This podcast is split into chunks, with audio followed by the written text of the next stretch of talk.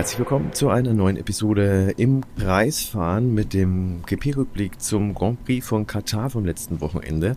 Und äh, der war in jeglicher Hinsicht ziemlich heiß, Dave, würde ich sagen. Geht direkt los mit den Wortspielen, sehr gut.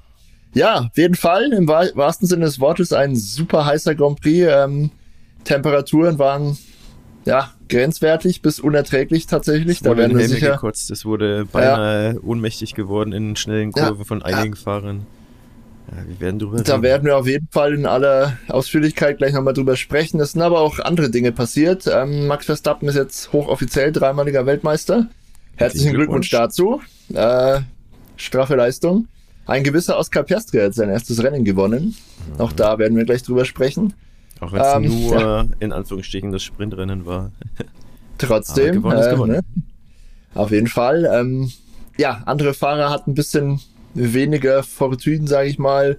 Stroll, Paris, ähm, Hülkenberg hatte auch nicht das beste Wochenende. Lass uns direkt loslegen am besten. Es gibt sehr, sehr, sehr viel zu besprechen, damit der Podcast nicht drei Stunden dauert. Würde ich vorschlagen, lass uns einen kurzen Blick auf den Freitag werfen. Ja, doch. Ähm, wir hatten ein Qualifying.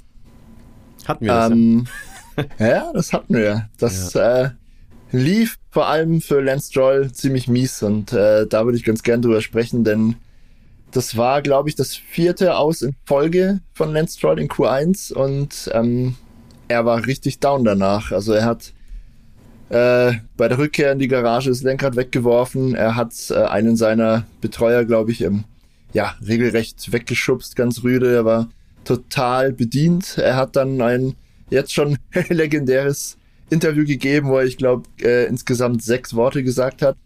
Also der war richtig fertig mit der Welt und wirklich am Boden. Ähm, was ist da los?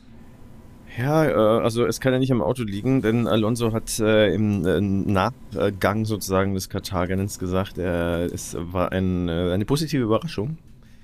Die Pace, die Aston Martin an den Tag gelegt hat und er hat ja auch gezeigt, dass es wesentlich schneller geht. Wir werden später dann nochmal in den Fahrerbewertungen drauf eingehen. Also Stroll ist einfach in ganz, ganz schlechter Form aktuell und äh, findet einfach nicht zu sich selber. Wir wissen, wir haben da auch schon öfters drüber geredet, dass er das schon besser kann, aber er ist halt wahnsinnig unkonstant. Und ähm, er ruft auf gar keinen Fall ab, was das Auto kann und auch nicht, was er selber kann. Und man merkt, er ist extrem frustriert. Ähm, er hat keinerlei Chance, irgendwie mit Alonso mitzuhalten. Ich weiß nicht, ich kann es nicht sagen. Ich glaube, äh, Ralf Schumacher würde sagen, es hat ein Loss of Talent. Äh, wahrscheinlich auch Constant Loss of Talent aktuell. Hm. Es äh, scheint es wirklich eine schwierige Phase zu sein für ihn. Ja, total. Er kriegt jetzt auch wohl Ärger mit der 4, ob seines Verhaltens. Also die 4 sieht das nicht gern, wenn da Lenkräder durch die Gegend fliegen und ich glaube auch ähm, mehr als sechs Wörter beim Interview sind durchaus gern gesehen. Äh, es gibt auch Gerüchte, ja. ganz wilde Gerüchte, dass ähm, er wohl schon intern, jetzt auch vor dem Rennen sogar, schon mehrfach äh, gesagt hat, dass er eigentlich keinen Bock mehr hat. Äh, Papa Stroll ist wohl doch sehr dahinter, dass sein Sohn äh, sich dadurch quält oder doch äh, häufiger abruft, was er kann. Äh, ist natürlich, wie gesagt, alles sehr mit Vorsicht zu behandeln. Das sind alles Gerüchte, aber würde irgendwie schon ins Bild passen. Ja, Meinst du, wir sehen den nächstes Jahr nochmal in der Formel 1, um mal eine ganz wilde These auf, aufzumachen? Also so, wie er sich jetzt momentan gibt, äh, ist er zumindest mindestens mal extrem frustriert äh, aufgrund seiner Leistungen. Wer kann es ihm verdenken? Ähm, natürlich, also sein Verhalten aktuell könnte auf beides hindeuten, dass er äh, wirklich keine Lust mehr hat oder dass er halt einfach nur mit, wie gesagt, extrem frustriert ist und äh, nicht weiß, wie er da aus dem Tief wieder rauskommt. Ähm, Fakt ist auf jeden Fall, dass es so äh, schwer tragbar fürs Team ist, gerade weil halt jetzt auch irgendwo die Pace wieder da zu sein scheint. Und wenn man da eben jetzt nicht einen Stroll hat, sondern neben Alonso dann, ja, Vettel, ich will den Namen gar nicht nennen, also der wird ja sowieso nicht zurückkommen äh, dafür, aber jemand von dem Kaliber, sag ich mal, ja, das heißt jetzt irgendwie, was jetzt auch nicht realistisch ist, ein Norris oder wer auch immer, der halt äh, schon gezeigt hat, dass er halt konstant Leistung abliefern kann auf einem gewissen Level, dann wäre man auch in der äh, Konstrukteurswertung relativ kompetitiv, wenn man einen Sprung ein bisschen nach vorne macht nächstes Jahr oder ja. einfach die Form dann über die Saison halten kann, die sie am Anfang der Saison dieses Jahr hatten, dann ist da wirklich was drin und äh, mit einem Stroll in der Form wird es nicht hinhauen. Er hat ja am Anfang des Jahres gezeigt, dass er trotz gebrochener Hand, die gerade halbwegs verheilt war, äh, wirklich auch kurzzeitig sehr, sehr gute Zeiten gefahren ist. Er war nicht ganz so schnell wie Alonso, aber war sehr nah dran. Und ähm, das ist aber halt auch das, was ein Klassefahrer dann auch im Endeffekt ausmacht und wo sich die Spreu vom Weizen trennt, dass man solche Leistungen halt nicht einmal in der Saison abruft oder dreimal, sondern halt wirklich ja, von 23 Rennen dann vielleicht auch 20, 22 Rennen. Und ähm, das schaffen nicht viele, aber ähm, das sollte man schaffen, wenn man ein Team ist, ein Fahrer in einem Team ist mit solchen Ambitionen. Also ich will es auch gar nicht weiter irgendwie ausdehnen, aber ja. um deine Frage zu beantworten, ähm, wenn er äh, selber keinen Bock mehr hat, dann ist er nächstes Jahr nicht mehr drinnen. Wenn der Papa ihn irgendwie wieder motivieren kann oder wenn es wirklich nur in Anführungsstrichen am Sudden Loss of Talent liegt, dann kann ich mir vorstellen, dass er sich wieder berappelt. Aber ich sehe da momentan, trotz Vertrag, der noch bis Ende 2024 läuft, mhm. eher die Zeichen darauf, dass er ersetzt wird durch irgendjemand anderen. Vor allem, weil momentan sich viele vielversprechende Fahrer auch um die Plätze prügeln eigentlich. Ne? Also so ein äh, Mick Schumacher wird wahrscheinlich bei Aston Martin landen, aber der ist ja auch jemand, der eigentlich mit den Hufen scharrt. Heißt ja, dass er irgendwie äh, Langstrecke fahren soll für Alpine. Aber wenn sich dann Formel 1 Sitz auftut, vielleicht, wenn sich das Fahrerkarussell dreht, keine Ahnung. Also hm. Wird ja mit Aston Martin in Verbindung gebracht wegen dem Honda-Einstieg äh, bei Aston Martin. Ja. Wir werden sehen. Also kurz, ich kann mir vorstellen, dass nächstes Jahr jemand anders im Cockpit sitzt, neben Alonso. Schauen Alles klar. Na, schauen wir mal.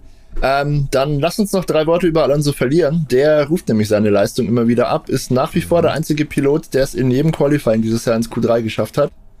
Hut ab dafür. Ähm, was noch im Qualifying passiert ist, ein ganz kurzer Abriss, bevor wir dann zum Sprint Samstag kommen. Ähm, wichtiges Thema waren im Qualifying schon die Track Limits, wurden den beiden McLaren-Piloten zum Verhängnis. Äh, äh, Lando Norris hat gleich zweimal mh, hm, auf seiner schnellen Runde die Track Limits äh, ja, überschritten. Ihm wurden zwei. Ja. gesagt. ja, ja, auf jeden Fall. Ähm, dem Lando Norris wurden zwei schnelle Rundenzeiten gestrichen. Er wurde dann sozusagen ohne äh, gezeitete Runde Zehnter und Letzter im Q3, in das er sich äh, reingefahren hat. Er hat sich tierisch geärgert drüber ähm, und Oscar Piastri hat mir fast noch mehr leid getan. Er hat sich auf Platz zwei qualifiziert, ähm, war dann schon beim Interview nach, nach dem Quali und wurde während des Interviews von Naomi Schiff informiert, dass die äh, vier eine, ja, seine Zeit aberkannt hat und er jetzt noch ein paar Plätze zurück muss. Äh, wie er das gekontert hat, war aber legendär. Also total schlagfertig, ganz entspannt. Äh, beeindruckt mich total. Da werden wir sicher auch noch drüber sprechen. Dann sei es eben so und tatsächlich war dann beim Grand Prix am Sonntag, um kurz vorzugreifen, äh, war er nach wenigen 100 Metern dann doch schon wieder Zweiter, so wie er sich eigentlich qualifiziert hat. Also super, super Sache. Ähm, Max Verstappen hat sich die Pole geholt, natürlich, wer sonst. äh, ja, aber da, damit würde ich es beim Freitag dann noch bewenden lassen, die wichtigen Themen haben wir besprochen. Mhm. Lass uns direkt zum Samstag springen. Da gab es auch ein Sprint-Shootout. Da haben es die McLaren-Piloten besser gemacht. Lando Norris auf zwei und Oscar Piastri hat sich die Pole geholt. Ja, man sieht, dass mit äh, McLaren zu rechnen ist und dass halt ein Max Verstappen jetzt auch nicht ohne Probleme irgendwie ständig auf die Pole fahren kann, äh, weil wenn das, also wenn die Möglichkeit besteht, dann macht er das, der macht da nicht halblang. Von daher ähm, auf jeden Fall spricht extrem stark für einmal McLaren als Team, aber halt auch die beiden Fahrer, die zuverlässig abliefern und äh, sich gegenseitig auch extrem pushen. Und lustigerweise auch oftmals mit Oscar Piastri als dem Sieger der beiden sozusagen.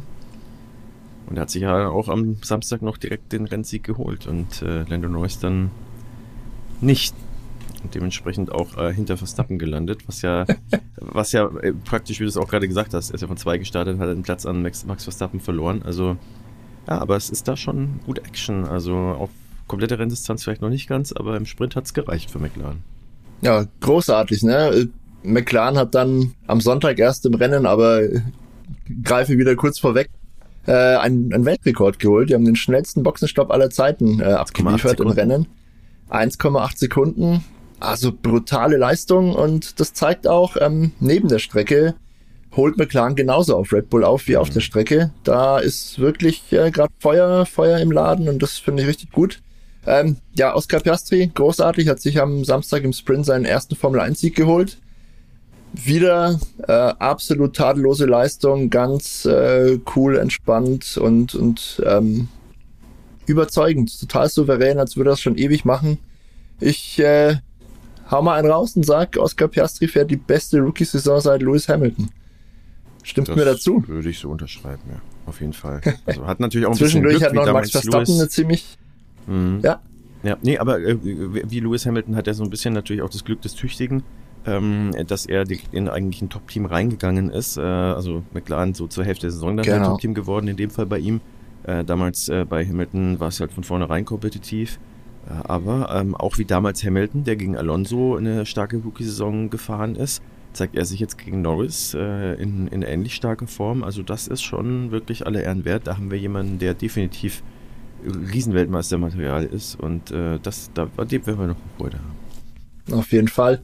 Für Lando Norris allerdings ziemlich bitter. Der ist ja seit vielen Jahren mittlerweile im Team, äh, ist zum Teamleader avanciert und, und zieht die ganze Mannschaft mit sich. Äh, dann gewinnt in Monza damals Daniel Ricciardo ausgerechnet äh, ein Rennen vor Lando Norris. Jetzt hier in Katar gewinnt dann der Rookie Oscar Piastri sein erstes Rennen und Lando Norris schaut immer noch in die Röhre und hat immer noch ja, kein Rennen gewonnen. Ich bin ein bisschen geärgert, auch wenn er dann auf dem Podium sich wieder, wieder freuen konnte, aber im Rennen hat er sich schon ganz gut aufgeregt, als es dann hieß, er soll äh, Piastri nicht attackieren.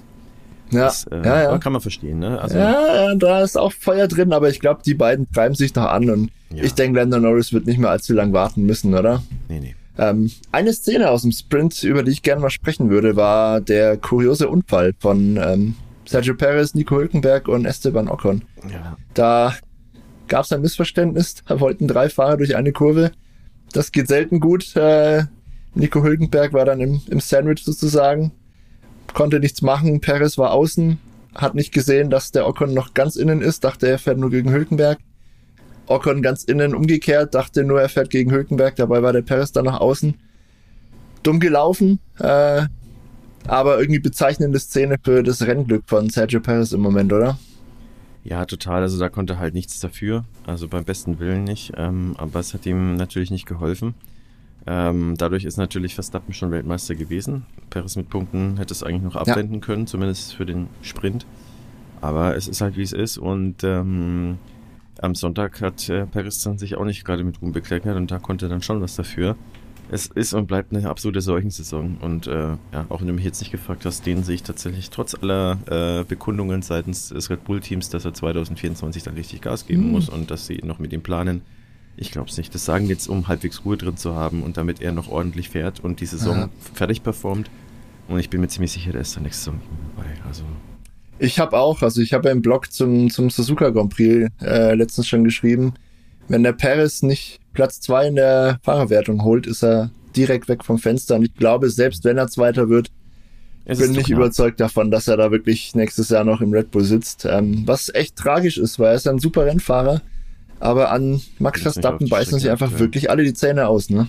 Ja, und nicht nur das, es ist halt inzwischen auch einfach nicht mehr zu akzeptieren aus Teamseite, dass das halt einfach kein Ende findet, seine schlechte Form. Es geht ja schon seit Monaco so.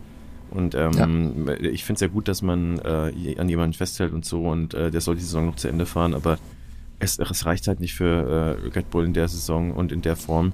Und dann muss man auch bei einem Team, wo so viel Geld drin steckt und wo so viel ähm, ja, Prestige auch äh, und, und Wille drin steckt, Nächste Saison wollen die natürlich um die Weltmeisterschaft und natürlich um die Konstrukteursweltmeisterschaft kämpfen. Und das bedeutet ja auch Geld und äh, Ruhm. Und äh, da wird es enger werden. Mit höherer, hoher Wahrscheinlichkeit viel enger werden als dieses Jahr. Äh, ja. Und dann brauchst du jemanden, der mehr bringt äh, als der Perez ja. Äh, aktuell. Und wenn, wenn, wenn man dann sich verspekuliert, sagt, okay, wir halten ihm noch ein Jahr die Treue und der performt dann nicht, dann äh, kostet es halt Geld. Und das ist halt nichts, was man halt akzeptieren kann. Leider, so ist es. Ja. Schauen wir mal. Wir werden dann noch sprechen. Deine, ich habe Glück gehabt, dass äh, Hamilton äh, tatsächlich sich selber äh, sehr wenig mit rumgemeckert hat. Ja, da werden wir gleich drüber reden. Ja. Deine Theorie ist ja, dass äh, 2024 die engste und spannendste Saison seit langer, langer Zeit das wird. Und ja. ähm, angesichts dieser äh, Vermutung, sage ich jetzt mal, kann man natürlich auch die Aussagen von Christian Horner werten, der jetzt auch wirklich öffentlich schon gesagt hat, dass Red Bull im Moment keine so starke Fahrerpaarung hat wie Ferrari Forza. Äh, wie McLaren und, und wie Mercedes natürlich. Äh, er ist der Meinung, Red Bull hatte diese starke Fahrerpaarung zu Beginn der Saison. Das war ähm, richtig. Aber ja.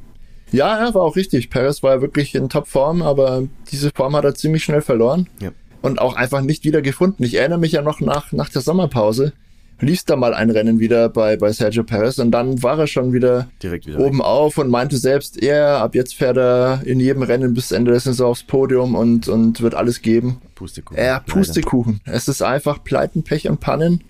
Auch im Grand Prix und ich denke, wir sind soweit, oder? Wir können über den, den Grand Prix, Prix sprechen. Ja.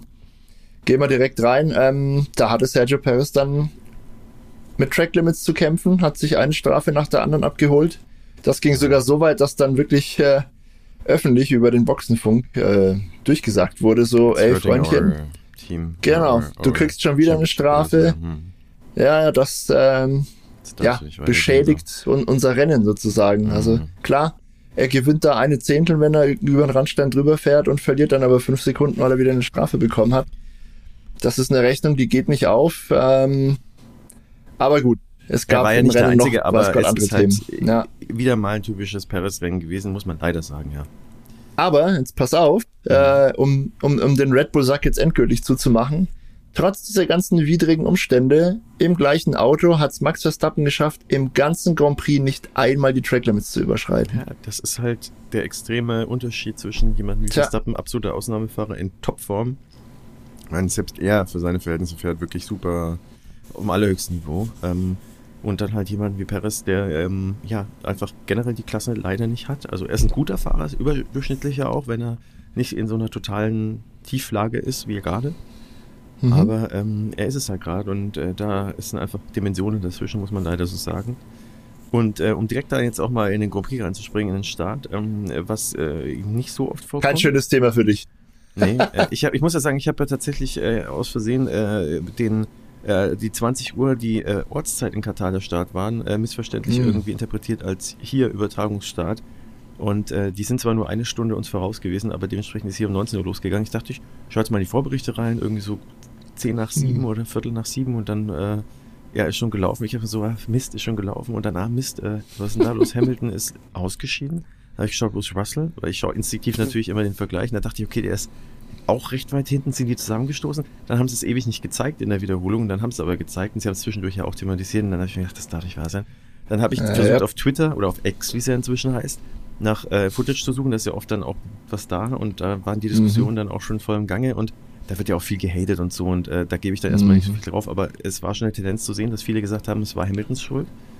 Ähm, und äh, Hamilton hat es ja dann auch äh, eingesehen und es war auch so. Also ja ja, später noch ein bisschen mehr dazu. Aber ähm, dementsprechend, also der Start war natürlich äh, generell mal für Mercedes- oder Hamilton-Fans schwer zu ertragen. Für einen Formel-1-Fan, der neutral ist oder an andere Teams favorisiert, natürlich super spannend äh, und interessant.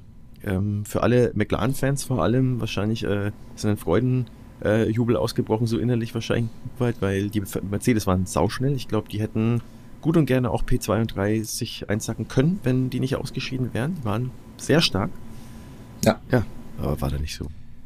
George Russell hat ja dann auch super, ein super Recovery-Rennen gefahren, mega. wie man da sagt. Ne? Also war er wirklich ganz hinten nach der ersten Runde ja. mit einem beschädigten Auto, mit einem Plattfuß an die Box gefahren ähm, und hat sich dann im Endeffekt noch auf Rang 4 vorgekämpft. Äh, wie wir das bewerten, da gibt's äh, gibt's dann gleich äh, eine Zahl dazu, aber jetzt schon. Also es war wirklich großes Tennis, was er da gezeigt hat, auf jeden Fall. Ja. Ähm, ganz bitter hier für die Kollegen in Rot, wo ich gerade ein bisschen was anhab. Ähm, ja, Charles Leclerc ist noch hinter George Russell gelandet, obwohl George Russell da letzter war nach der Sainz ersten Runde. Ist gar nicht erst Sainz ist gar nicht erst angetreten mit einem Problem in der Benzinleitung irgendwie. Da das war kein gutes gedacht, Wochenende für die Scuderia. Das ist für Mercedes erstmal in der Konstrukteursweltmeisterschaft gut, also deswegen ist es ja doppelt ja. und dreifach bitter. Äh, Hamilton, mhm. für den ist es insofern dreifach bitter, äh, als dass er auf dem Paris auch hätte extrem aufholen können. Also da war, ja. wäre ganz nah an der Vize-Weltmeisterschaft schon dran gewesen. Sozusagen, also an, mhm. der, an der realistischen Kampf drum, ja, weil wer weiß, vielleicht fährt der Paris ab dem nächsten Jahr noch wieder super. Also das wäre schon wichtig gewesen. Ähm, ja, ist nicht so gekommen. Und äh, dementsprechend, ich weiß gar nicht, was sind denn noch so deine Highlights? Also ich habe eher so Lowlights noch im Rennen, so diese ganze Posse ja. um die erstens Reifen und zweitens die, genau. äh, die Hitze genau die zwei Themen würde ich ja. auch gerne noch ansprechen. Also äh, im Rennen selbst, das Rennen war komisch, das war ein bisschen oldschool. Es erinnerte mich an die Rennen früher, wo noch nachgetankt wurde. Also die Fahrer sind im Prinzip jede Runde Vollgas gefahren, was sie sich grundsätzlich ja auch oft wünschen, aber leider kam ihnen da die mörderische Hitze in Katar in die Quere. Mhm. Ähm, ja, lass uns das thematisieren. War ein ganz großes, Hitze, ja. großes mhm. Aufregerthema. Ähm, mittlerweile, und das, das möchte ich hier noch vorwegschicken, hat sich die FIA schon eingeschaltet und, und äh, zu Wort gemeldet. Mhm die untersuchen das jetzt und werden Maßnahmen ergreifen, dass ähm, ja sowas nicht mehr vorkommt. Denn so gut trainiert wie die Kollegen da sind, und das sind sie ja nachweislich, also das sind ja wirklich unfassbare Superhumans, wie man auf Englisch sagt. Ähm, und dass, dass solche Top-Athleten sich da dermaßen schwer tun. Es liegt eindeutig natürlich dann an den Bedingungen. Ähm, die FIA wird das Möglichste tun, es zu verhindern. So viel können sie nicht machen. Einzige Maßnahme, die ich jetzt bisher gehört habe, die einigermaßen einleuchtet, ist, dass das Rennen später verlegt wird, also in den Dezember rein, wo es vielleicht einen Hauch kühler ist, aber bin gespannt, was sie da noch für Maßnahmen ergreifen wollen. Also lass uns mal zusammenfassen. Was hatten wir? Alonso ist der Hintern weggebrannt schon mitten im Rennen. Der hat am Funk gebeten, ob sie ihn nicht irgendwie abkühlen können. Wie sich später herausgestellt hat, Esteban Ocon hat in Runde 15 schon einfach mal zwei Runden lang seinen Helm vollgereiert. Äh, ist dann aber trotzdem weitergefahren. Heftig, das wäre mir beim Kartfahren einmal fast Wahnsinn. passiert. Ähm, das ist ja. zum Glück nicht passiert. Ich habe es dann, das war mich. gegen Ende des Rennens. Ich bin dann raus und ja. habe mich dann auf der Toilette übergeben. Ähm, ja, und Äh, ich, ich will gar nicht wissen, äh, wie das dann ist. Erstens, äh, du, du kannst ja nicht mehr richtig atmen in dem Moment. Äh, und äh, bei der ja. Belastung ist es viel, viel gefährlicher, muss ich gar nicht sagen, im Formel 1-Wagen. Und ja. ähm, du bist ja dann auch vom Kreislauf her total am Limit. Also, und da war er ja, also er war der Einzige, der den Helm gekotzt hat, aber ähm, so, soweit man weiß zumindest. Ähm, aber es war der dann, also hier, äh, Sergeant ist äh, wahrscheinlich, war der schon angeschlagen vorher, aber der ja. war ja völlig am Ende. Ähm, man hat dann in den TV-Bildern gesehen, dass ihm da auch irgendwas äh, aus dem Anzug getropft ist. Der hat sich vielleicht sogar ähm, irgendwie, äh, wie soll ich sagen, in die, in die Hose gemacht, was ja in, teilweise sein kann, wenn du da so Abgefahren. kaputt bist. Also das würde ich gar nicht ausschließen. Also äh, der dann hier, Stroll hat gemeint, der wäre fast ohnmächtig geworden äh, in den Kurven. George Russell auch übrigens. George Russell auch. Ähm, Russell mhm. hat auch gesagt, es waren ähm, über 50 Grad im Helm, ein andere, andere, andere haben gesagt 60 Grad. Und jetzt überleg ja. mal, also ich habe mal ähm, eine Weile, nur um das zu vergleichen, ja, also ich bin kein top austrainierter Formel-1-Fahrer natürlich, aber ich bin relativ gut trainierter äh, Durchschnittsmensch, sage ich mal. Also ich bin jetzt schon über dem Durchschnitt, bin ich kein Top-Athlet oder so, aber ich habe eine Weile, da war ich ungefähr Mitte 20, ähm, habe ich im Studium äh, in einer Bar gearbeitet, in der Küche im Sommer und da wurde es hm. sauheiß und ich habe ständig, wirklich alle zehn Minuten habe ich äh, von vorne von, von einer Kellnerin, die hat mir hinten ähm, eine Apfelscheune 0,5 Liter hingestellt, die habe ich weggeatmet, ja. Und ich habe nur geschwitzt wie ein Schwein, ich war von oben bis unten nass. Ja. Und ähm, ich war so kaputt, das war eine 5-6-Stunden-Schicht, okay. Und ich war gestanden und ich bin nicht im Formel-1-Auto gefahren, was viel, viel anstrengender ist. Aber ich war so kaputt und ich war zwischendurch auch so, ich wollte mich hinlegen und ich konnte nicht mehr. Und jetzt überleg mal, mit G-Kräften vom anderen Stern, mit ähm, äh, Gerade in Katar. Noch, noch, mal heißer, mit einer Luftfeuchtigkeit, die genauso ist wie in, der, in dieser Waschküche. Und ich war auch mal joggen in Singapur, ich habe es in einem anderen Podcast mal gesagt, 90% Luftfeuchtigkeit damals, 36 Grad oder so. Ich, das war auch dumm von mir, ja, also es war am, am, am helllichten Tag auch noch. Aber ich sag euch, das ist ja da genauso. Es war 36 Grad Steckentemperatur.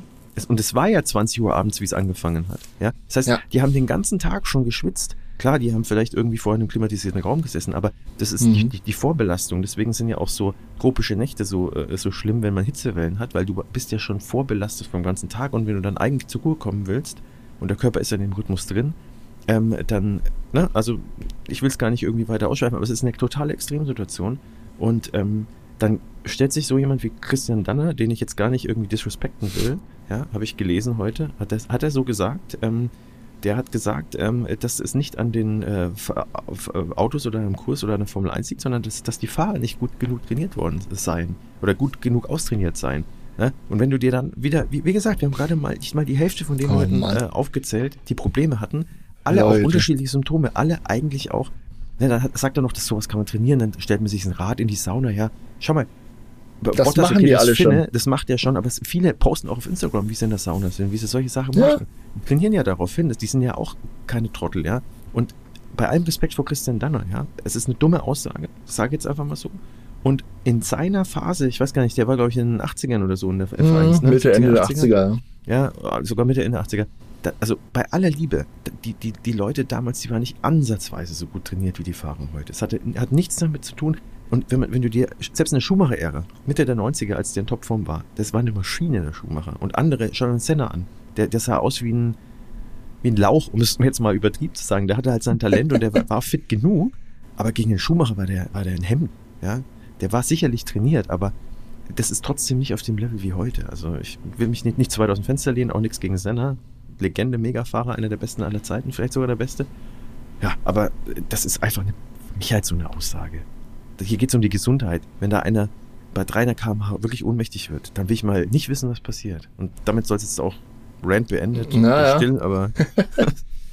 nee, nee, du hast, du hast vollkommen recht. Also das war wirklich teilweise schon irregulär und im Prinzip hat's ja beinahe alle erwischt. Also jeder hat's gesagt.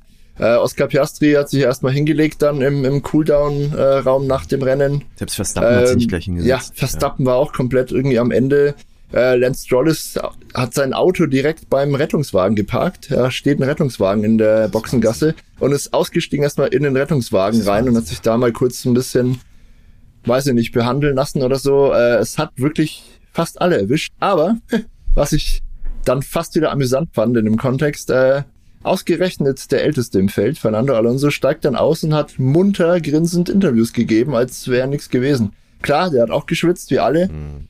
Aber der scheint irgendwie aus einem anderen Holz geschnitzt. Ich weiß auch nicht. Äh, habe jetzt auch also nichts gehört. Halt Außerdem, dass ihm, dass ihm, dass ihm der Hintern weggebrannt wäre. Das mhm. haben wir gehört. Aber ähm, dass man ihm das irgendwie angemerkt hätte nach dem Rennen, Sagen wir es so, äh, ich gehe insofern mit der Aussage von Dana halbwegs mit, dass man sagen kann, okay, du kannst dich auf sowas spezifisch sicherlich etwas besser vorbereiten, wenn du da nochmal wirklich spezifisch trainierst. Wir wissen aber nicht, ob die nicht sowieso, also ich gehe davon aus, dass viele spezifisch schon sich vorbereitet haben. Das würde mich schwer wundern, wenn nicht. Die haben ja ihre Personal Trainer und manchmal auch sogar mehr als einen. Also das sind ja, ja. auch keine Deppen, ähm, machen da nicht ihre eigenen Trainingspläne. Und äh, aber nichtsdestotrotz, ähm, es ist bei so vielen passieren und es ist einfach so vermeidbar. Du machst es entweder noch später, wobei ich auch mal geschaut habe im Internet, also du hast an dem Tag oder in der Nacht, Tageshöchsttemperatur war, glaube ich, 36 und niedrigste Temperatur in ja, 24 ey. Stunden war 28. Das heißt also, selbst im besten Fall wärst du immer noch nah an den 30 gewesen, bei der gleichen ja. Luftfeuchtigkeit wahrscheinlich. Ja. Also da muss man einfach was ändern. Wahrscheinlich eher in Dezember rein das Rennen oder als eines der letzten, das würde vielleicht helfen. Ganz werden es nicht rausnehmen, die haben ja erst den Vertrag für zehn Jahre unterschrieben, also aber das ist genau das Ding. Ja. ja. Das ist genau das Ding. Es ist eines von vielen Problemen, die diese Rennen in der Wüste, sage ich mal, mit sich bringen. Und da haben wir jetzt einige davon mittlerweile. Äh, so extrem war es noch nie, aber Singapur ja, ist ja auch Also wir, wir wollen da niemanden gewesen. sehen, der da, der da einfach aus dem Auto aussteigt und kollabiert oder noch schlimmer einfach, dass er wirklich während der Fahrt irgendwie ohnmächtig wird und was dann passiert, möchte ich nicht wissen. Äh, Rat an Rat, ich will gar nicht wissen, was passiert. Ja. Ja, ja. Also, also das, man muss möglich. ja nicht immer erst dazu kommen lassen. Also und ja. Ich würde sagen, Luke, darüber geredet, was worüber wir uns auch noch ein bisschen aufregen können, äh, ist dieser Belag, der die Reifen so zerfrisst. Das finde ich nämlich in der heutigen Zeit eigentlich auch irgendwie sehr seltsam. Da weißt du, glaube ich, mehr als ich. Ja, ich, der, der Belag war es gar nicht. Der Belag war es gar nicht, aber ja, dann, also dann wie gesagt, die Strecke, ja. Strecke in Katar hat nicht nur die Fahrer kaputt gemacht, sondern auch die Reifen.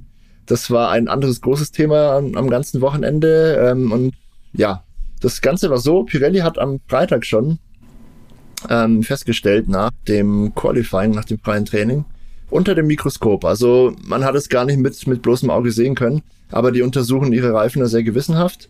Und die haben in der Reifenwand, also das Stückchen oben, wo, ich kann es ja mal demonstrieren, wir haben ja ein Auto, also alle auf YouTube, ihr kriegt das jetzt vielleicht ein bisschen zu sehen. Ähm, der dieser Teil des Reifens. Modell hoch, ja. Ja, ja. Machen wir das hier am Hinterreifen. Also dieser Teil des Reifens, wo, wo die Lauffläche an die, an die Seitenwand sozusagen dran montiert ist, ähm, die wurde leicht porös, was man unter dem Mikroskop gesehen hat. Mhm. Und daraufhin ähm, hat Pirelli dann ja Sicherheitsmaßnahmen ergreifen wollen, zunächst, ja, damit da eben keine Schäden entstehen. Finde ich per se super gut. Äh, nicht erst reagieren, wenn es zu spät ist, sondern ey, wir haben da vielleicht unter Umständen ein mögliches Problem lasst uns bitte handeln, bevor da einer mit 280 aus der Kurve fliegt. Also Respekt dafür. Man hat dann zunächst über Nacht von Freitag auf Samstag ähm, die Randsteine in Kurve 12, 13, das sind diese sauschnellen Rechtskurven, hm. ähm, angepasst. Man vermutete nämlich zunächst, dass es daran liegt, die Randsteine haben da so ein Dreieckprofil außen und wenn man da drüber fährt, äh, wirkt es halt ja, also er, erschüttert, ja. erschüttert hm. die Reifen halt äh, monumental, ja. Man hat da sehr in sehr kurzer Abfolge sehr viele Stöße und ja, die Vermutung war, dass die Risse dadurch in den Reifen kommen. Dann hat man das über Nacht geändert. Der Samstag lief dann okay. Gab ja ein Sprint Qualifying oder Sprint Shootout, wie es heißt. Ähm, da fahren alle Piloten ja meistens relativ langsam um die Strecke und dann halt eine schnelle Runde. Da hat sich nicht, nicht viel an den Reifen getan. Da, das war nicht sehr aufschlussreich. Ähm, der Sprint selber ging dann auch so. Wir hatten ja drei Safety-Car-Phasen im Sprint. Das haben wir vorhin gar nicht erwähnt, aber ich glaube, das ist auch ziemlicher Rekord. Also in den 19 Runden, die sie da gefahren sind, waren glaube ich auch sieben Runden unter Safety Car. Da war die Belastung für die Reifen entsprechend auch noch nicht so monumental, auch für die Fahrer übrigens nicht. Deswegen ist das da auch noch nicht ganz so aufgefallen, das, das Thema. Ähm, dennoch haben die Pirelli-Leute dann auch am Samstag alle Reifen mal unter das Mikroskop genommen und gemerkt, dass da immer noch Risse sind. Also an den Randsteinen kann es da nicht gelegen haben. Es waren wohl noch andere, andere äh, Stellen an der Strecke, die da zu beigetragen haben. Und dann hat man für den Sonntag eine Maßnahme ergriffen, die ich sehr mutig finde. Ähm, man hat einfach die Laufzeit aller Reifen auf 18 Runden beschränkt. So konnte Pirelli halt garantieren, äh, dass die Reifen halten, dass kein Reifen kaputt geht. Und ja, das ist klar, ganz, ganz fair ist die Lösung natürlich nicht, aber sie ist zumindest dann irgendwie für alle gleich. Ja. Max Verstappen hat gesagt, es okay. hat Red Bull zum Beispiel geschadet, weil der Red Bull ein Auto ist, das sehr gut mit seinen Reifen umgeht. Die hätten wahrscheinlich mehr Runden fahren können, aber es gab die deutliche Ansage, keiner fährt mehr als 18 Runden. Ja, somit wurde dann ein Dreistopp-Rennen draus, mindestens für alle. Mhm. Und ja, entsprechend ja. war es sehr, sehr unübersichtlich. Der eine, war ja eine trotzdem oder, ultra dominant. Also fast. Ja, ja, ultra dominant waren sie nicht. Also es war schon knapp beim Rennen. Also ich meine, dafür, also für die Vorzeichen war es immer noch ultra dominant, dafür, dass äh, der Vorteil nicht ausgeübt werden konnte, dass sie lange ja, ja, dabei umgehen konnten. Und das ist, ja. ne, also das, ja, aber ja. Zwei Dinge, zwei, zwei Dinge möchte ich dazu noch kurz loswerden. Zum einen ähm, hatte ich auf Anhieb erstmal so schlimme Erinnerungen an Indianapolis 2005, hm. als es hieß, oh, oh, wir haben vielleicht ein Reifenproblem, was, was wird passieren? Äh, gerade im Vergleich mit diesem Desaster damals fand ich die Reaktion von, von Pirelli und von der FIA sehr, sehr gut. Man hat eine Lösung gefunden, sodass ein Rennen halt stattfinden konnte, unter ein bisschen anderen Bedingungen natürlich, aber es gab ein Rennen, immerhin. Ähm, die Situation war insofern anders, als es damals eben zwei äh, Reifenhersteller gab in der Formel 1 und ein Reifensteller, Bridgestone damals, hat es hingekriegt, äh, der andere war Michelin, die haben ihre Reifen halt nicht hinbekommen, dass die damals durch diese Steilkurve in Indianapolis äh, gefahrlos fahren konnten. Also die politische Lage war sehr viel verzwickter als jetzt. Trotzdem freut es mich, dass man halt eine Lösung gefunden hat. Ähm, was mich weniger freut, dieses Rennen wurde ja auch äh, frei empfangbar live auf YouTube gezeigt. Und die unbedarften Gelegenheitsfans, die sich das Rennen angeschaut haben, werden wahrscheinlich nichts verstanden haben. Die tat mir da ziemlich leid. Also warum da plötzlich alle maximal 18 ja, Runden fahren können, warum so, so viele Boxenstopps stattfinden. Gerade an dem Sprintwochenende, okay, die haben nur das Rennen selber gesehen, aber ja, ja, das, genau. die Formel 1 ist, sage ich mal, auch jetzt nicht der einsteigerfreundlichste Sport. Das hat jetzt den Kohle auch nicht mehr aus meiner Sicht ich, ich weiß nicht, wie es auf Sky kommuniziert wurde. Also das war dann, glaube ich, Aufgabe der, der Moderatoren und der Journalisten da entsprechend Aufklärungsarbeit zu betreiben. Ich, ich hoffe, wer auch immer das auf YouTube gesehen hat, der hatte trotzdem ein bisschen Spaß dabei. Wir auf jeden Fall. Gut, mit, Aber ich glaube, mit der Aussage würde ich sagen, lass uns einen Strich drunter machen. Äh, letztes, ich was ich sagen. dazu sage, ist, ähm, ich weiß nicht, ob du es heute schon gelesen hast, es ist jetzt raus, dass Pirelli bis 2027 exklusiv die Reifen ja äh, liefert. Das heißt, es wird keinen Reifenkrieg geben, es wird keine zwei Hersteller geben bis 2027 einschließlich. Das heißt auch, das ist eigentlich eine gute Nachricht, weil dann kann halt äh, sowas wie eben, äh, wie du es gesagt hast, in Indianapolis damals nicht passieren oder eher weniger. Und deswegen mhm. finde ich das auch gut. Wir haben in dem Podcast äh, vor ein paar äh, Episoden darüber gesprochen, dass wir das auch gut finden, aus, der, aus Sicherheitsgründen. Ich glaube, es war eine äh, Hörerfrage, auf die wir da geantwortet hatten. Und äh, das äh, wollte ich an der Stelle nur nochmal erwähnen, weil genau sowas, finde ich, äh, wie es eben gelaufen ist, ist auch Resultat ähm, der, ähm, dieser, dieser One-Constructor-Policy sozusagen aus der Reifensicht. Ja. Denn wenn wir jetzt mhm. zwei hätten, dann hätte es nämlich einen Gerangel gegeben, oh, euer Reifen funktioniert nicht so gut, unsere vielleicht schon oder noch schlechter. Und dann äh, wäre ja. wär das nicht so einfach gewesen, einfach, ne? Alle 18 Runden, das wäre ein Chaos gewesen. Und wahrscheinlich würde sowas vielleicht sogar noch häufiger passieren, weil die beiden Reifenhersteller versuchen, sich aufzuholen oder zu übertreffen. Und das geht dann oft auf Kosten der Sicherheit. So viel dazu. Ähm, wir werden jetzt auf Kosten eines äh, etwas hoffentlich kompakteren Podcasts, wenn nicht ausartet, rüberspringen gleich zu den Fahrerwertungen und vorher noch, Dave, unsere typische yes. im Kreis Frage.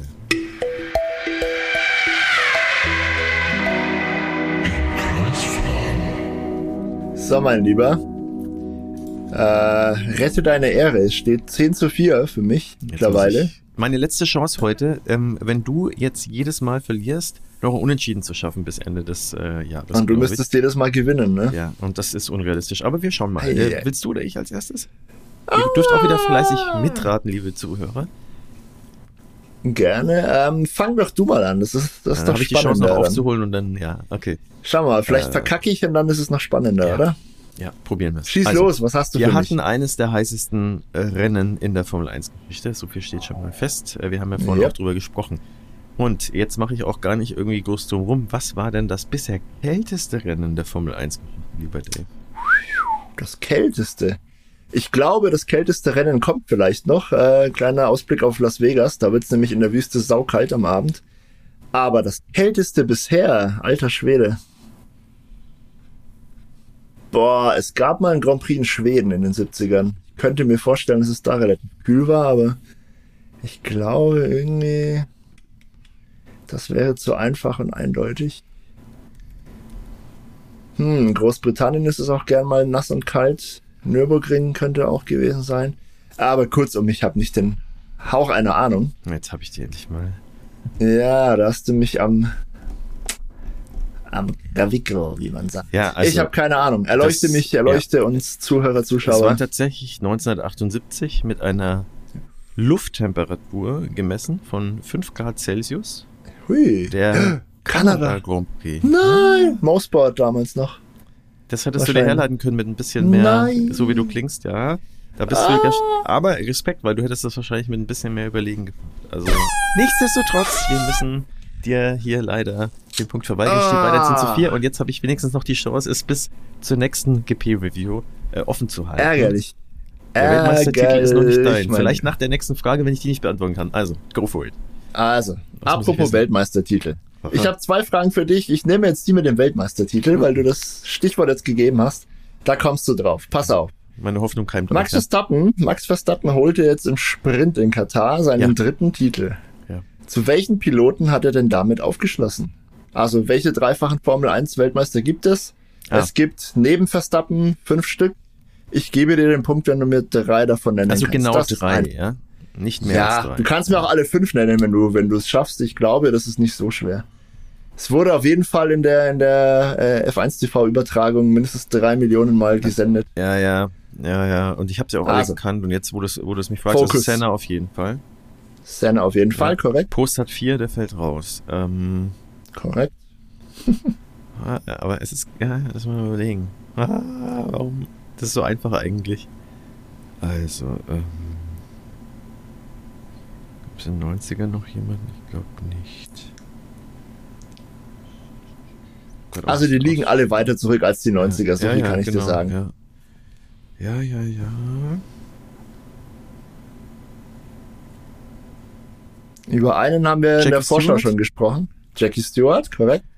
Ja, ähm, Einer noch. ja, eine Und über den haben wir in der, in der Vorschau gesprochen. Im Vorschau-Podcast, äh, da gab es eine gewisse Querbeziehung. Ja, okay. Das, jetzt machst du es mir aber sehr Ah. einfach. Nelson Piquet, oder? So ist es. Ja, okay. Und äh, jetzt krieg ich vielleicht noch die anderen zwei auch noch zusammen. Aber ich glaube. Einen äh, kriegst du auf jeden Fall noch zusammen von denen. Absolute Legende.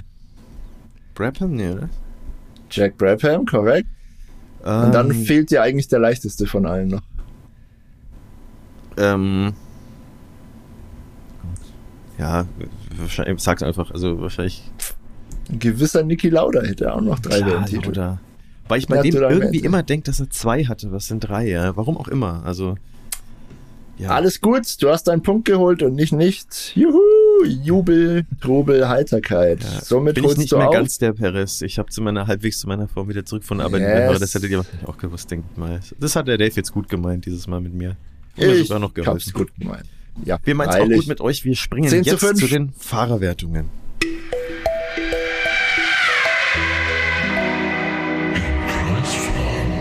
Und wir fangen wie immer an. Ihr kennt das Spiel ja schon bereits, wenn ihr uns ab und zu mal zugehört habt.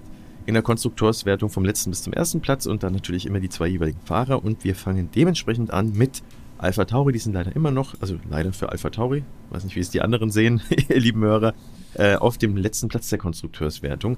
Und ich würde sagen, dass das wahrscheinlich letzte Rennen erstmal für Liam Lawson war, zumindest in der Saison. Äh, weil es heißt ja, glaube ich, dass Ricardo im nächsten Rennen wieder dabei sein soll. Vielleicht hat Lawson Ja. aber Glück und darf nochmal, Mhm. aber es sieht so, schon so aus. Also, ähm, dann bewerten wir den doch mal. Also, wir haben ja auch, also, wir haben ja leider, oder zum Glück, je nachdem wie man das sieht, Sprint und äh, Sprint-Shootout, das wir eigentlich auch noch mit reinnehmen müssen. Deswegen wird es jetzt ein bisschen unübersichtlich. Ich schaue jetzt mal. Also Lawson hat ja nicht so ja. gut äh, performt eigentlich dieses Mal im, im Sprint-Shootout. Wo haben wir ihn denn? Da ist er auf Platz 14.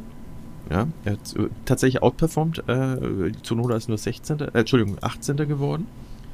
Im, im Sprintrennen ist Zunoda 11. geworden und äh, der liebe Lawson ist äh, ja nicht ins Ziel gekommen. Und äh, dann schauen wir nochmal hier in den ins Qualifying. Wo haben wir ihn denn da nochmal? Und da war er auf Platz 18. Zunoda auf 11. Also das sah es dann schon mal wesentlich besser für den Yuki aus. Und im Rennen ist der äh, Lawson äh, tatsächlich äh, letzter geworden. Und äh, Tsunoda hat es nicht viel besser gemacht, ist dann 15. geworden, aber ist auch, ja, hat ihn komplett outperformed an dem Wochenende. Dave, was sagst du? Ja, Beim das war nicht sein bestes Wochenende. Bisher, ne? Ja. Das ist ein schlechtestes, ja. um es ganz klar zu sagen, bisher. Also von den ja, wenigen, die er gefahren also, ist. Ja. Faktisch ja. Faktisch ja. war es sein schlechtestes Rennen. Ich glaube aber, objektiv betrachtet war es ein Rennen, das man äh, in der Form oder ein Rennwochenende, muss man sagen, dass man in der Form von jemandem erwarten kann, der da einfach so mitten in der Saison reingeworfen wird äh, in ein Auto. Es waren wieder mal schwierigste Bedingungen, ähm, wie eigentlich bei den meisten seiner Rennen irgendwie. Mhm. Also normale Rennen hat er jetzt eigentlich kaum gefahren. Es war immer irgendwie extrem. Ähm, angesichts dieser Tatsache hat er sich gut geschlagen. Er hat keinen keinen groben Bockmist gebaut, er hat das Auto nicht weggeworfen, er hat sein Lenkrad nicht weggeworfen oder irgendwelche bockigen Interviews gegeben wie manche andere. Ähm, war in Ordnung. Mit diesem Rennen hat er sich jetzt nicht unbedingt empfohlen, aber er hat äh, soweit er schon hervorragende Leistung gezeigt, dass äh, ich davon fest ausgehe, dass wir ihn spätestens übernächstes, vielleicht sogar schon nächstes Jahr wieder in der Formel 1 sehen. Das hat er sich auch verdient, nicht mit diesem Rennen. Deswegen, ich gebe dem Liam Lawson für den Katar Grand Prix fünf Punkte. War in Ordnung. Wie siehst ja. du es denn? Ja, ich gebe ihm auch so ein bisschen, wie der Engländer sagen würde, Benefit of Doubt, weil ähm, es war schwierig. Ähm, äh, auch jemand, der no, vergleichsweise neu in der Formel 1 ist, dem gestehe ich tatsächlich zu, dass er seine, seine Fitness noch nicht auf dem Level ist, wahrscheinlich von den anderen. Äh, wenn man das sieht, dann hat er es eigentlich okay gemacht, hat das Auto ins Ziel gebracht, zumindest mal im Rennen. Ähm, war nicht ganz weit weg von Yuki Tsunoda, ähm, ist letzter geworden, okay, ist zumindest nicht ausgefallen dort. Ähm, das äh, ist schon mal ganz okay und äh, so ein Wochenende nach diesen Überwochenenden. Also man muss ja wirklich sagen, äh, davor, das war wie Oscar Piastri eigentlich. Die, die beiden sehe ich wirklich extrem, äh, ja, die werden mehrfach Weltmeister wahrscheinlich, wenn sie das richtige Auto haben in, in der Zukunft. Ja, das kann ich mir vorstellen. Absolut möglich. Sechs von zehn. Ich äh, gebe ihm da eins mehr als dir, ähm, einfach cool. weil es grund grundsätzlich gut macht. Und dann springen wir doch gleich zum lieben Yuki Tsunoda. Ich möchte an der Stelle anmerken, ähm, Dawson hat auch gesagt, es gab tatsächlich Stabilitätsprobleme auch ähm, beim Alpha Tauri. Also das äh, war mhm. nicht ganz einfach zu handeln.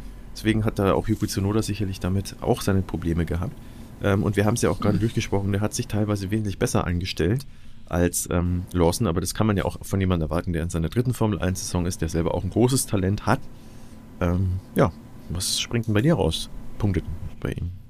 Ah, Yuki Tsunoda war gut unterwegs. Also er hatte seinen Teamkollegen an diesem Wochenende wirklich im Griff, muss man sagen. Und ja, so in der Form hätten wir das eigentlich alle anderen Rennen äh, erwartet, die sie zusammen bestritten haben. Mhm. Dem war aber nicht so. Das ist ähm, einzig und allein dem Talent und der Kaltschnäuzigkeit von Liam Lawson geschuldet. Äh, Zunoda hatte auch Pech, muss man natürlich sagen. Der konnte in Monza zum Beispiel, ist er in der äh, Installationsrunde schon ausgeschieden. Äh, hier und da war er, glaube ich, an Unfälle verwickelt, die er nicht äh, zu verantworten hatte. Also bisschen Pech war dabei. Aber in Katar hat er seine Sache gut gemacht, ähm, hat den Teamkollegen doch in den Schatten gestellt, ja, kann man so sagen. Leider sind keine Punkte bei rumgekommen, was ein bisschen schade ist. Äh, dennoch absolut solide Leistung. Ich gebe dem Yuki Tsunoda sechs Punkte für das Katar-Wochenende. Da bin ich ein bisschen großzügiger. Äh, sieben von zehn, auch äh, ja, weil, weil es einfach ein schwieriges äh, Auto war, mit dem, mit dem er zu kämpfen hatte. Extrem problematische Bedingungen und äh, ja, er seinen Teamkollegen halt klar outperformt hat. Und ich glaube, das ist ein wichtiges Indiz, weil ich glaube, das Auto ist einfach diese Saison, äh, dieses Rennen nicht kompetitiv gewesen.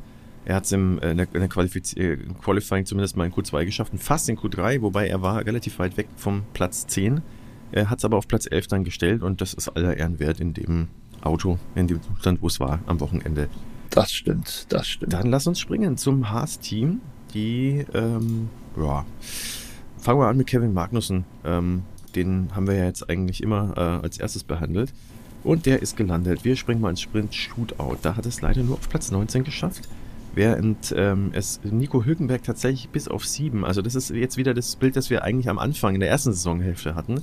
Ähm, dann im Sprintrennen äh, sah es dann so aus, dass Hülkenberg äh, ja, es nur bis Runde 11 geschafft hat. Äh, ist also nicht ins Ziel gekommen. Äh, äh, ja, also Hülkenberg wohlgemerkt. Also, und Markus hat aber ja, das Auto das ins Ziel gebracht und ist 13. geworden. Also schon solide. Ähm, hat es ganz gut sich angestellt. Hülkenberg ist ja rausgeflogen mit Paris zusammen. Ocon. Genau. Deswegen ist das auch so ein bisschen Sonderfall. Ja, äh, und dann springen wir nochmal schnell in die Qualifikation. Das sah nämlich dann so aus, dass Magnus 19. und Hülkenberg 15. geworden ist. Und im Rennen äh, Hülkenberg 16. und Magnus 14. Also jeweils besser gemacht im Rennen. Aus verschiedenen Gründen. Wie spiegelt sich das wieder in deiner Punktebewertung für Kevin Magnussen, den sympathischen Dänen? Mehrfacher Papa ja. auch. War äh, ein ordentliches Wochenende von Kevin Magnussen wieder.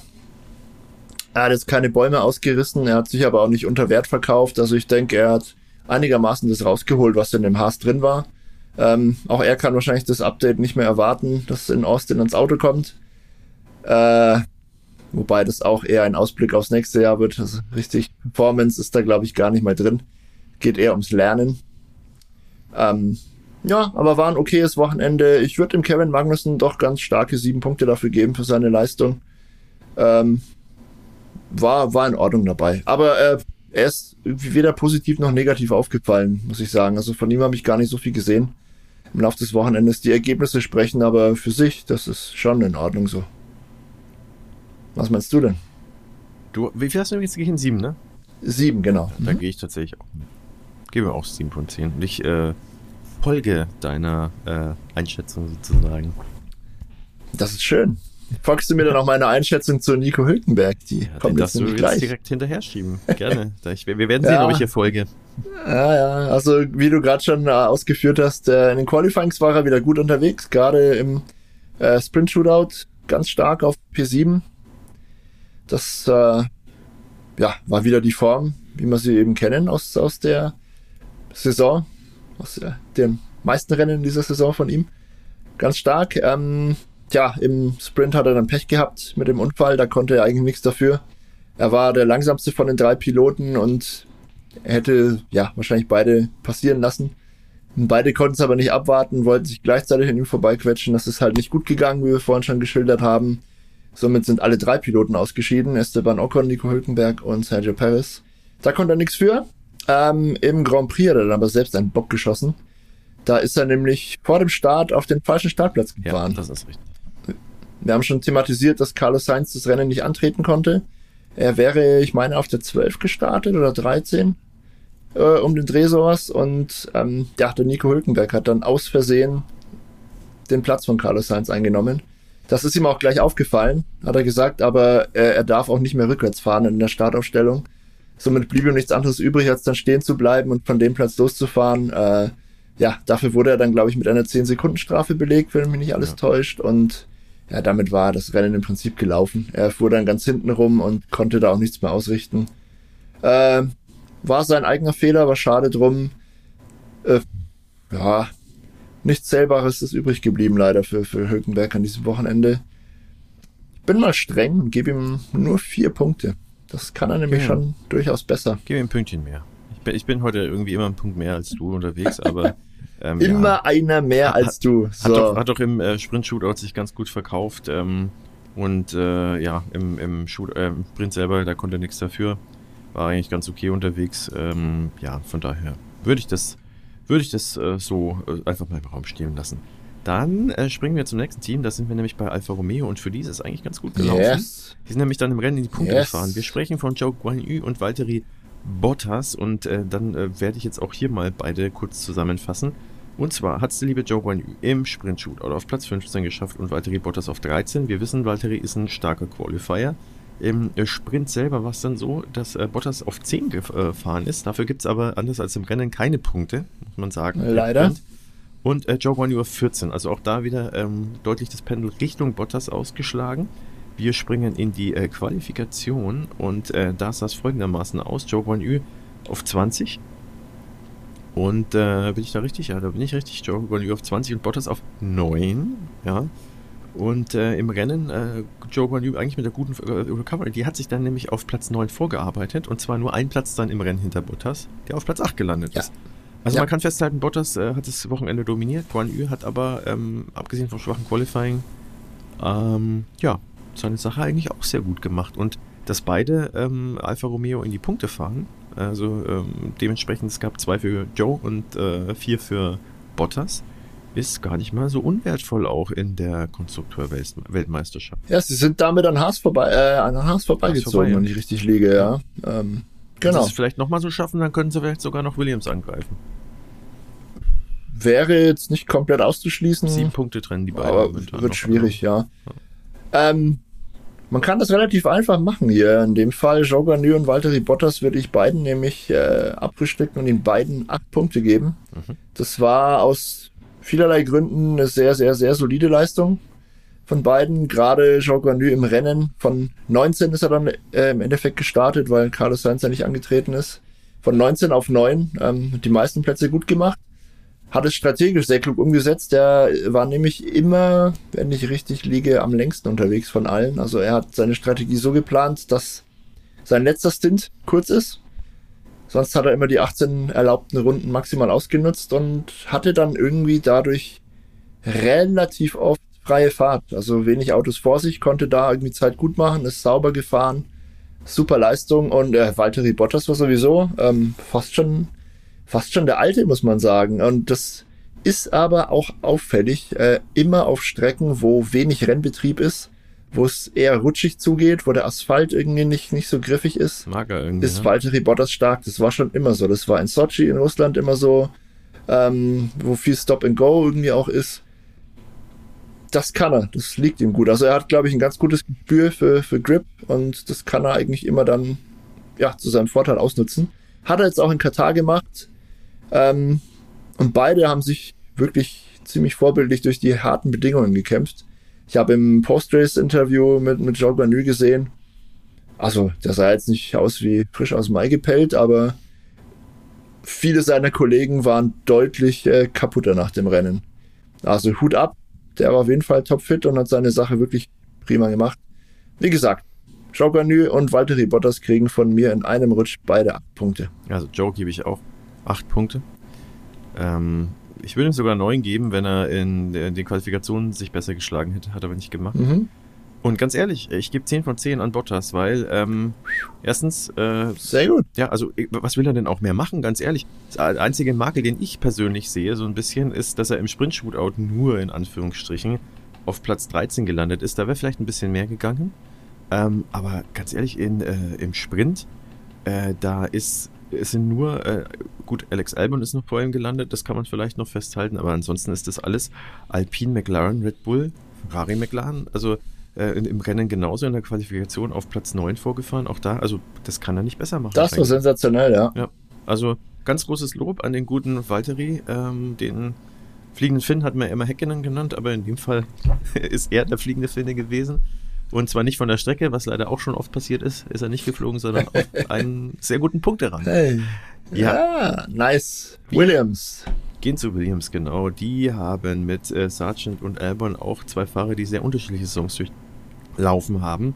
Und wenn wir da mal so schauen, was dieses ewig lange Wochenende, das ist ja wirklich sehr komplex, das immer so jetzt runterzubeten. Also, Ey, diese Sargent Sprints machen mich letzter, fertig. Sargent letzter im Sprint-Shootout, äh, Alex Albon 17. Deswegen machen wir das auch immer so ein bisschen im Doppelpack heute.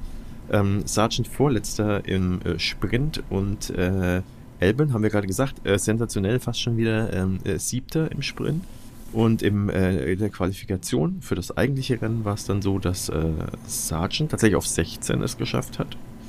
Ähm, während es der gute Alex Albon äh, auf 14, also da waren sie gar nicht mal so weit auseinander.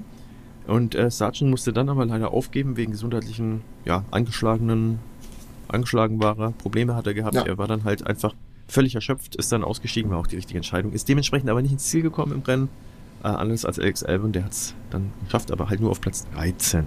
So. bin ich gespannt, was du sagst. Long Sergeant, lass uns erstmal über Sergeant sprechen. Ja. Ähm, also die Entscheidung, dass er im Rennen dann gesagt hat, er steigt lieber aus, bevor, bevor irgendwas Schlimmes passiert, rechne ich ihm schon hoch an. Das äh, ist auf jeden Fall vernünftig und ist ihm sicher nicht leicht gefallen. Ja, das, das wirkt halt natürlich erstmal immer wie, wie Schwäche oder so, aber sein Team hat auch selber gesagt, es ist deine Entscheidung, es ist keine Schande irgendwie aufzugeben. Ähm, mach, wie du denkst, so ungefähr, ja. Vor allem, du bringst ähm, das Auto man muss dazu, ein Stück rein. genau, genau, ja. Man muss dazu sagen, er hatte äh, irgendwie im Laufe der Woche ein bisschen mit Grippe zu kämpfen, mhm. auch am Morgen noch des Rennens hat er noch ein bisschen Symptome gezeigt, war wahrscheinlich geschwächt dadurch. Ja. Und ich glaube, glaube, glaube, das sage ich ganz oft heute, fällt mir da rein. Hm. Ähm, bin, bin mir aber nicht ganz sicher. Ich meine nur, ich habe äh, in einem Interview mit ihm gehört, dass er der einzige Pilot ist, der keine Trinkflasche im Auto hat. Das hätte Aus welchen Gründen auch immer. Er kriegt's, ja, er kriegt's irgendwie, glaube ich, nicht hin oder es lenkt ihn ab oder es ist irgendwie unangenehm. Das ist natürlich bei diesen Bedingungen und dann, wenn man noch geschwächt mhm. ist, halt wirklich keine gute Idee. Und das war ja letztendlich auch der Grund, warum er ausgeschieden ist. Er war komplett dehydriert. Ja, ist natürlich kein Wunder. Äh, vielleicht überdenkt er das mal ein bisschen mit der ja, Trinkflasche. Das, das wäre eine Überlegung wert, ja. Na, äh, sein Dreher oder sein Ausscheiden im Sprint hilft es leider auch nicht unbedingt, äh, dass ich ihm eine hohe Wertung gebe. Grundsätzlich war der Speed aber gar nicht so schlecht im Laufe des Wochenendes, das muss man auch festhalten. Also er robbt sich, er robbt sich immer ein bisschen weiter ran ja. an Alex Albon. Aber er hat halt dann, zumindest im Sprint, äh, wieder immer seine Fehler drin. Das ist, muss er wirklich aus, austreiben. Bin ich ganz sicher, ob er dann nächstes Jahr noch wirklich eine, eine Chance dafür kriegt. Werden wir sehen. Ähm, für diese Vorstellung im, im Katar-Wochenende gebe ich ihm leider nur zwei Pünktchen. Hm, okay. So leid es mir tut. Dann, äh, also, naja, er ja. hat das Auto zweimal nicht ins Ziel gebracht. Also, ja, das aus ist welchen richtig, Gründen auch äh, immer. Wobei, wobei das im Rennen, das, äh, das lasse ich jetzt mal außen vor. Das ist eine, ja, kann man jetzt drüber streiten wegen der äh, Trinkflasche, wenn das stimmt, oder wegen dem äh, Hydrierungssystem. Äh, dann wäre es gewisserweise schon auch ein bisschen fahrlässig von ihm. Äh, aber ja, äh, dementsprechend, ich gebe ihm jetzt auch keine gute Wertung. Ähm, das gibt es einfach nicht her, aber ich gebe ihm keine 2, ich gebe ihm eine 4 von 10, weil ich eine aufsteigende Form bei ihm sehe. Er hat es, äh, wie du schon richtig gesagt hast, beide Male bei den Rennen nicht ins Ziel geschafft, war dann aber in der Qualifikation am Freitag, war er dann doch recht, relativ schnell.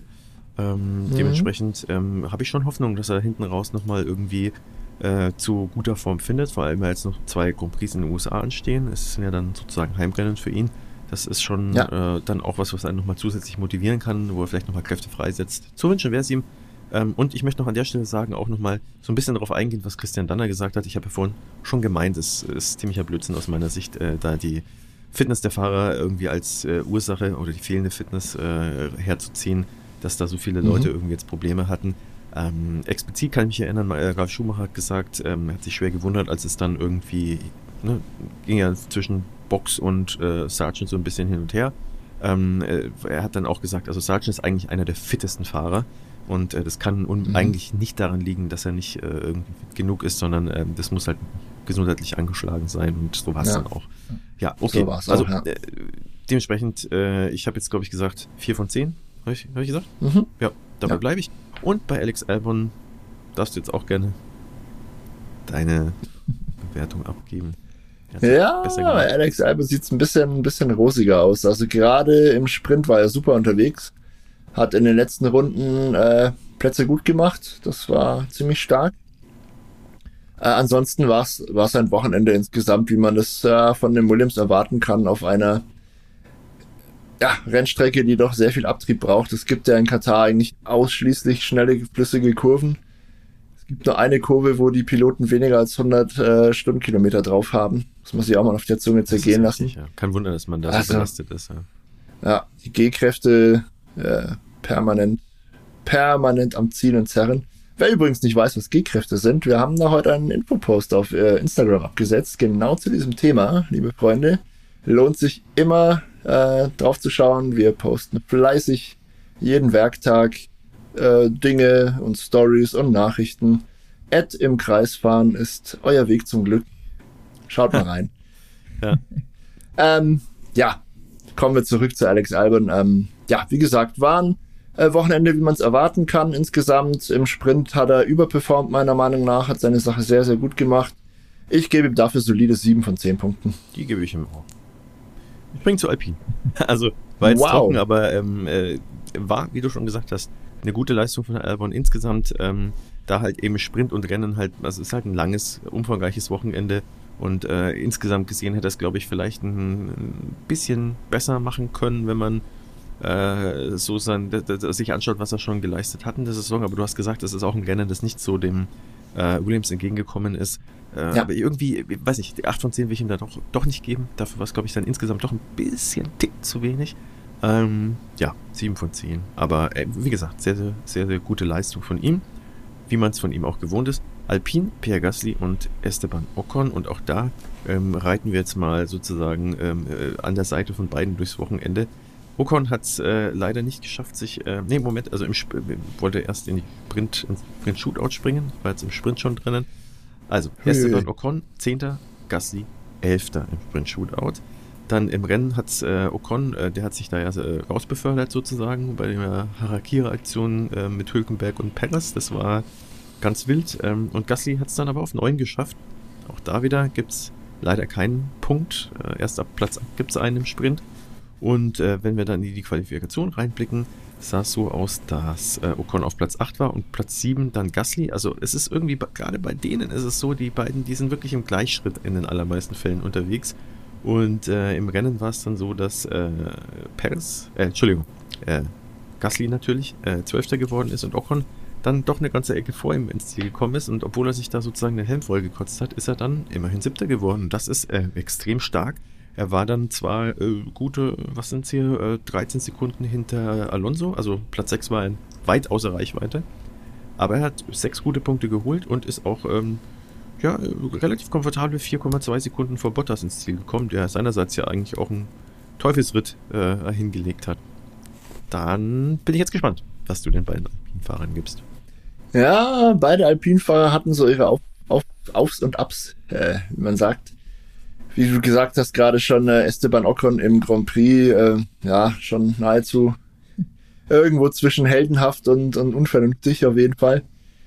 Aber er hat auch gemeint, also ganz martialische Töne. Ich habe es jetzt im Nachhinein gehört. Äh, bevor er ein Rennen aufgibt, muss man ihn tatsächlich umbringen, hat er selber gesagt. Also er, er gibt da nicht so auf. Bewiesen, ne? also markierte wirklich den ganz harten Hund. Ähm, ja, hat er bewiesen, ganz richtig wurde belohnt mit einem siebten Platz und Punkten äh, im Grand Prix. Das äh, ist aller Ehren wert. Für den Unfall ähm, am Samstag im Sprint gibt es aber von mir ein bisschen Punktabzug. Ähm, ganz analog dazu auch äh, Pierre Gasly, der war dafür im Sprint ordentlich unterwegs, war eine gute Leistung am Samstag. Dafür am Sonntag hat er äh, massig Probleme mit Track Limits gehabt. Er hatte die meisten Vergehen, er wurde siebenmal ähm, ja, ermahnt bzw. gemessen, dass er drüber gefahren ist einmal öfter noch als Sergio Perez, den wir schon gescholten haben dafür. Ja. Äh, da lief es dann wieder nicht so gut. Äh, ich denke, auch da kann man beide Piloten gemeinsam bewerten. Und wie gesagt, angesichts der Aufs und Abs sehe ich bei beiden. Hm, obwohl, machen wir es anders. Ich gebe dem Pierre sechs Punkte. Der Esteban Ocon kriegt noch einen Bonuspunkt für seine Heldentat am Sonntag, äh, somit sieben. Also, Pierre Gasly 6, Esteban Ocon 7. Ich gebe beiden 7. Äh, wobei man auch sagen kann, also Ocon hat vielleicht ein Pünktchen mehr verdient als Gasly, da gehe ich mit. Ähm, aber ähm, ja, Sprint hat das eigentlich müssen. Deswegen äh, würde ich ihm auch keine Acht geben wollen, ähm, obwohl die sich sonst wirklich verdient ja. hätte. Wahrscheinlich sogar noch mehr, wenn ja. im Sprint mehr drin gewesen wäre, punktetechnisch, wenn er es ins Ziel gebracht hätte. Gasly hat für mich zu viel ähm, ja, Track Limits überschritten, als dass äh, er mehr als 7 von 10 verdient hätte. 6 von 10 kann ich aber auch nicht geben, weil beide ähm, haben gezeigt, dass, der, dass sie äh, im Alpin wirklich bei der Musik dran sind. Also jetzt nicht ganz vorne, aber mit äh, Alonso ungefähr haben sie halbwegs Schritt halten können. Ähm, und das ist ja auch schon mal was. Ähm, Vielleicht mehr, als man auch am Anfang der Saison hätte erwarten können, tatsächlich. Also nach den ersten Rennen, ähm, dass man dann irgendwann da steht, auch wenn natürlich Alpine ein bisschen sich gesteigert hat und äh, Aston Martin jetzt gerade sich so halbwegs wieder ähm, ja, im Aufwärtstrend befindet, nachdem sie ja ziemlich abgesackt sind. Ja, aber dies, dementsprechend äh, sage ich beide äh, 7 von 10 und ich würde sagen, wir springen zu McLaren und die haben ja, wenn man jetzt mal auch mal schaut, also Alpine ist gerade bei 90 Punkten in der Konstrukteursweltmeisterschaft und McLaren bei 219 und Ähm, wir haben letztens auch hm. mal äh, auf eine Statistik geschaut, die wären, äh, wenn man jetzt die zweite Saisonhälfte nun bewertet, ähm, ganz weit da vorne. Also klar, Verstappen unantastbar, aber die beiden McLaren-Piloten wären da schon, glaube ich, auf Platz 2 und 3, will ich mir ein. Ja. McLaren hat in den letzten fünf Rennen mehr Punkte geholt als alle anderen übrigens. Also als alle anderen Teams. Ja, aber das hängt auch sehr Abstand. stark damit zusammen, dass Perez so krass underperformt. Aber da kommen wir auch noch drauf. Ähm, dementsprechend lass uns mal auch hier durchreiten durch das Wochenende und zwar an der Seite der McLaren. Nee, Blödsinn. doch, ja, natürlich, McLaren. Doch, doch. Ja, ähm, bin schon ganz durch. Also, ähm, äh, hier ist es relativ einfach. Also, äh, Sprint Shootout Platz 2, Norris Platz 1, Oscar Piastri. Beginnt äh, selber Platz 3, Lando Norris und Platz 1, Oscar Piastri. Ähm, also da kann man schon mal festhalten, Piastri so mit der Nase vorne. Und ähm, im Qualifying für den Sonntag war es dann so, äh, wohlgemerkt nach den äh, beiden Strafen, äh, wo sie ein bisschen weiter nach hinten versetzt worden sind, ähm, einmal äh, Oscar Piastri auf Platz 6 und äh, wo haben wir ihn denn? Lando Norris auf 10. Auf 10, richtig, danke. Und im Rennen, ja, beide natürlich stark recovered. Äh, Piastri auf 2, Lando Norris auf 3 und wir können sagen, äh, Piastri hat dieses Wochenende ganz klar gewonnen, aber beide auf extrem hohem Niveau und trotzdem super nah äh, beieinander. Und man muss ja auch sagen, äh, Norris wurde so ein bisschen zurückgehalten. Er durfte Piastri nicht angreifen und ich glaube, dann hätte es nochmal anders ausschauen können im Rennergebnis. Aber hätte, wäre, wenn. Es ist, wie es ist. Deine es Bewertung. Ist, wie es ist. Äh, wir machen mal zuerst. Oder machen wir beide den mach mal, mach gemeinsam? erstmal den Norris, weil der ist ja hinten Machen wir erstmal den Norris. Also, Lando Norris hatte ein super Wochenende. Äh, insgesamt, ja, ist zweimal auf dem Podium gelandet.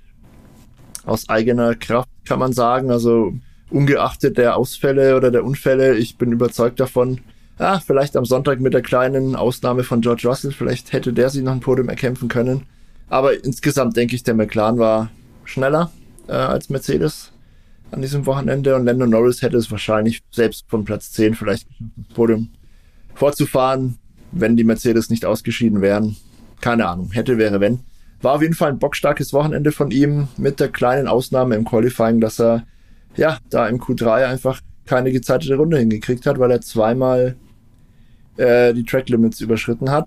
Hatte aber sofort während der Runde schon zurückgefunkt, hat sich selbst äh, ja, gegeißelt dafür, ah, hier Idiot und blöd und ah, warum passiert ihm das? Also er hat sich mächtig, mächtig geärgert. War da auch sehr selbstkritisch mit sich. Also das ist grundsätzlich so eine Eigenschaft von ihm. Er will da nichts schönreden und wenn er Mist baut, dann gibt er das auch sofort zu und ärgert sich drüber. Insbesondere angesichts der Leistung des Teamkollegen natürlich, hat ihn das richtig gewurmt. Äh, trotzdem, er hat äh, den Rest des Wochenendes äh, sehr gut über die Bühne gebracht und kriegt dafür, dafür von mir sehr starke neun Punkte. Das war Lennon Norris, der kriegt von mir auch neun von zehn Punkten. Brauche ich auch gar nichts mehr weiter äh, anzuführen. Also war eine richtig, richtig geile Performance. Äh, eigentlich hat er auch nur deswegen die 10 von 10 nicht, weil es da halt noch einen Oscar Piastri gibt.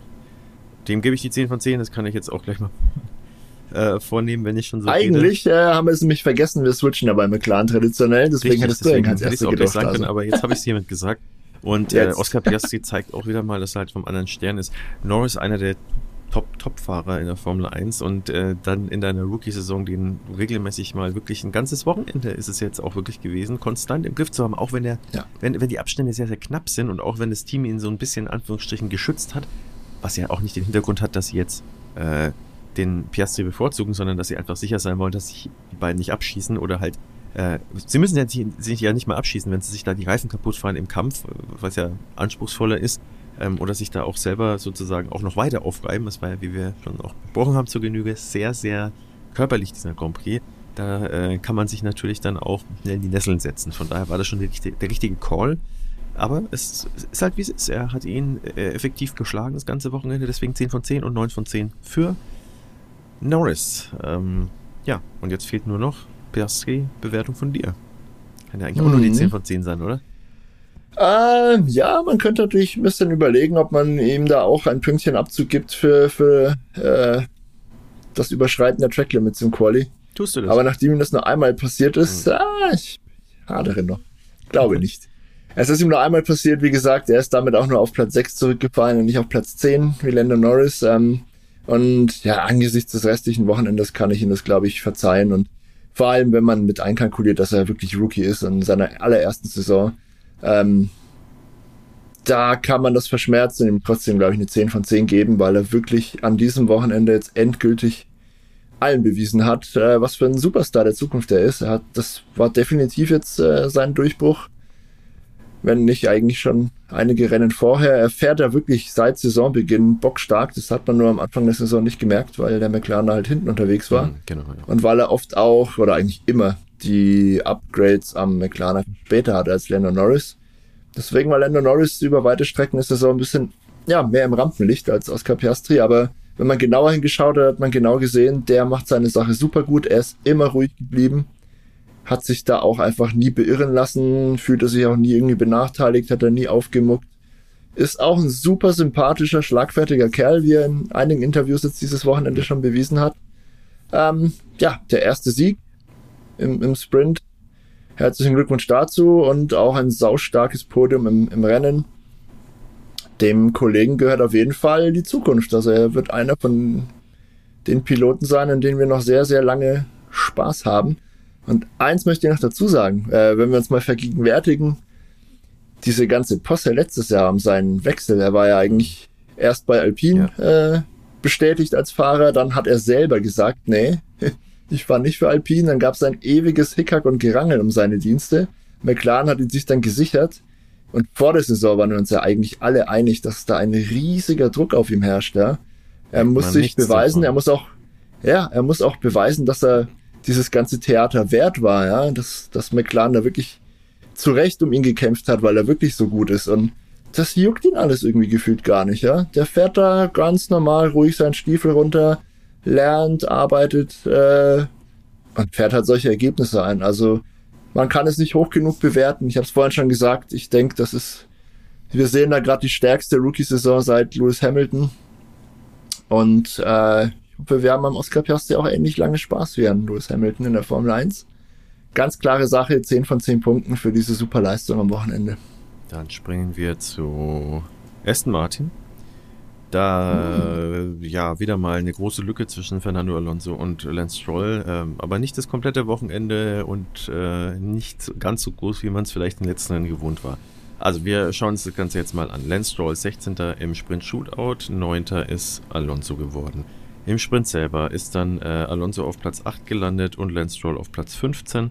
Und äh, wenn wir uns die Qualifikation anschauen, ist Lance Stroll auf 17 gelandet und äh, Fernando Alonso ist gelandet auf Platz 4 im Qualifying. Also da wirklich Top-Performance vom Spanier. Und im Rennen sah es dann so aus, dass äh, tatsächlich Lance Stroll auf Platz 11 gelandet ist und äh, Fernando Alonso auf Platz 6.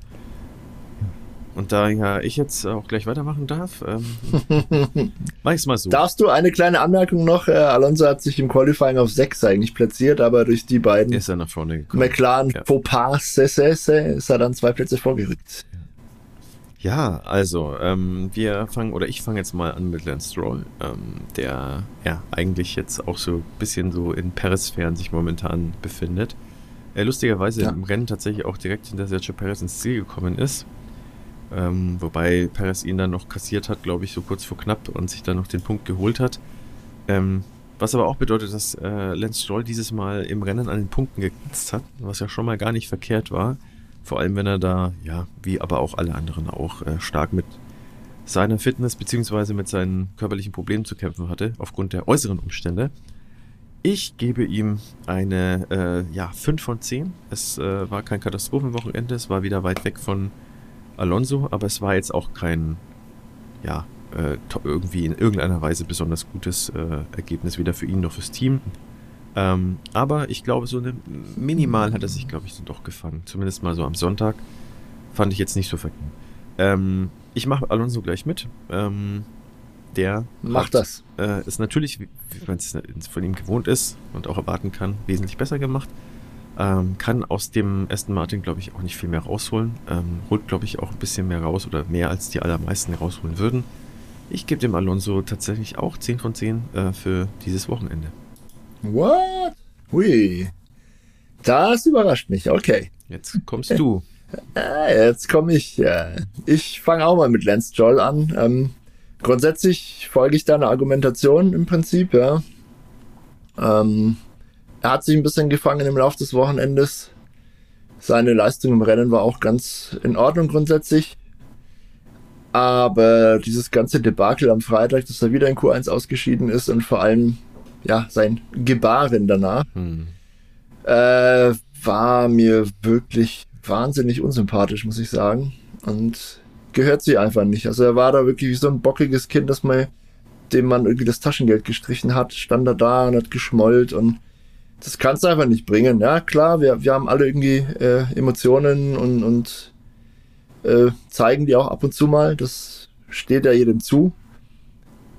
Aber wenn du in der Öffentlichkeit stehst und dann vor allem so mit deinem Team umgehst, also das, das fand ich eigentlich am schlimmsten von allen, von all seinen äh, Aktionen da, dass er wirklich in der Garage, wo er eigentlich nicht in der öffentlichen Situation ist, also er ist da unter seinen Mechanikern, unter seinen Betreuern, dass er da handgreiflich wird, äh, finde ich, kann man echt nicht entschuldigen. Das sind Menschen, die meinen das gut mit ihm. Die mhm. wollen ihm ja helfen, dass er irgendwie ja, zu seiner Stärke, zu seiner Bestform findet. Dass er die dann angeht in so einem Moment, äh, geht gar nicht, finde ich. Ja. Ähm, deswegen bin ich da ein bisschen strenger mit ihm. Also äh, ich folge deiner Argumentation, würde ihm vielleicht auch fünf Punkte geben, aber aufgrund der eben beschriebenen Tatsachen gebe ich ihm einfach nur drei Punkte, weil ich mhm. finde, da muss er muss er einfach deutlich dazulernen. Das ist einfach eine Charakterschwäche. Die sollte man mit Mitte 20 dann irgendwie auch nicht mehr haben. Was sagst du zu Alonso? So. Was ich zu Alonso sage, ist, ähm, ich gebe ihm definitiv keine 10 von 10. Ähm, er war ordentlich unterwegs, ja. Keine Frage, angesichts äh, der ganzen Probleme, die es mit Reifen und Hitze eben gab war das schon aller Ehren wert, aber wir dürfen nicht vergessen, er hat sich im Rennen äh, zwei Böcke geleistet. Er war zweimal neben der Strecke. Äh, äh Stimmt, das habe ich ganz ohne vergessen. irgendwie das. Das habe ich ganz ah, vergessen. Ohne dass der andere beteiligt. Ah. ja, ohne dass da andere Piloten beteiligt waren. Und das eine Mal ist er auch wirklich richtig, ähm, mhm. naja, aggressiv auf die Strecke zurückgekommen. Und das auch, ja. Und der hat da fast den Leclerc abgeräumt. Mhm. Ja, das war schon, Richtig, ja. fand ich nicht ohne. Ähm, weiß ich nicht, ob die Ausrutscher da auch der Hitze geschuldet waren oder woran das bei ihm lag. War auf jeden Fall ungewöhnlich für einen Alonso. Der ein Alonso macht keine Fehler. Hm. oder zumindest. Selten. Naja, nicht so viele. Es waren dieses Jahr schon ein paar. In Spa ja. hat er auch einen drin gehabt. Keine Ahnung. Ähm, ich fand es auf jeden Fall okay, aber nicht überragend und gebe ihm folglich einfach mal solide 7 von 10 Punkten. Alright, dann springen wir zu Ferrari. Carlos Sainz mhm. und Charles Leclerc. Dann das Ganze, äh, ja, wie wir es schon gewohnt sind. Also, äh, Sprint-Shootout, Platz 6 Charles Leclerc, Platz 5 äh, Carlos Sainz. Dann äh, im Sprint selber äh, sah es so aus, dass Sainz auf 6 gelandet ist und Charles Leclerc, wo haben wir ihn denn? Auf Platz 12. Und äh, im, in der Qualifikation für den Sonntag ähm, ist der Charles Leclerc auf Platz 5 und Carlos Sainz nur auf Platz 12. Wenn wir uns dann das Rennen angeschaut haben, da ist Sainz gar nicht erst an den Start gegangen. Leider, muss man für Ferrari-Fans sagen, für, äh, äh, für Sainz-Fans. Und Charles Leclerc ist äh, zumindest mal auf Platz 5 gefahren. Nicht so verkehrt. Also, nicht so verkehrt. Dann muss ich jetzt auch gleich. Aber mach du erst. Fang noch mit dem Sainz an, das ist wahrscheinlich einfacher. Fang Sainz an, ja. Also ich muss der Fairness halber, ähm, gebe ich ihm 5 von 10, weil er nicht an den Start gehen konnte am Rennen. Ähm, und ja, also Sprint hat er besser gemacht als Charles Leclerc, muss man ganz klar, klar sagen. Also wie gesagt. Charles Leclerc hatte da übrigens fünf Strafsekunden im Sprint. Also gab auch, glaube ich, ein Vergehen mit Track Limits. Ja. ja. Ähm, nichtsdestotrotz wäre er hinter äh, Sainz äh, ins Ziel gekommen. Ähm, das kann man so sagen. Ähm, wenn mich jetzt nicht alles täuscht, ne? Ähm, aber ich, ich glaube, äh, ich also denke schon. Es waren ja. sechs Sekunden, die er im Endeffekt dann hinter ihm gelandet ist.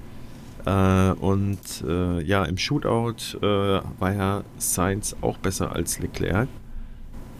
Ähm, er hat ihn eigentlich im Griff gehabt, aber ja, wie gesagt, Rennen, Fairness halber, 5 von 10. Und bei Charles Leclerc, ähm, ja, der hat das Rennen natürlich erstmal überhaupt starten können, war aber eigentlich ähm, das Wochenende in schlechterer Form. Oder zumindest mal hinter äh, Sainz eigentlich hauptsächlich anzutreffen. Schwierig. Ähm, wenn ich jetzt mal mir anschaue, Qualifikation hat er ja gut gemacht eigentlich auf Platz 5. Rennen hat er auch gut gemacht, auch auf Platz 5. Sprint, äh, ich rekapituliere es jetzt einfach nochmal, ähm, war er ja dann auf Platz 12, wie gesagt, mit der Strafe, aber auch da wäre er hinter Sainz geblieben. Und ähm, im äh, Sprint-Shootout war er auch knapp hinter ihm. So, jetzt finde ich es ein bisschen schwierig. Ähm, ich gebe ihm, man, man, kann jetzt eigentlich auch den Sainz nicht als Vergleich hernehmen, von daher, ich gebe ihm jetzt einfach mal 7 oder 8 von 10. Was gebe ich ihm? Ich gebe ihm jetzt einfach mal 7 von 10. Das war nicht das beste Wochenende für Ferrari, auch als Team. Ähm, der geht halt einfach momentan nicht so gut wie McLaren und äh, Mercedes.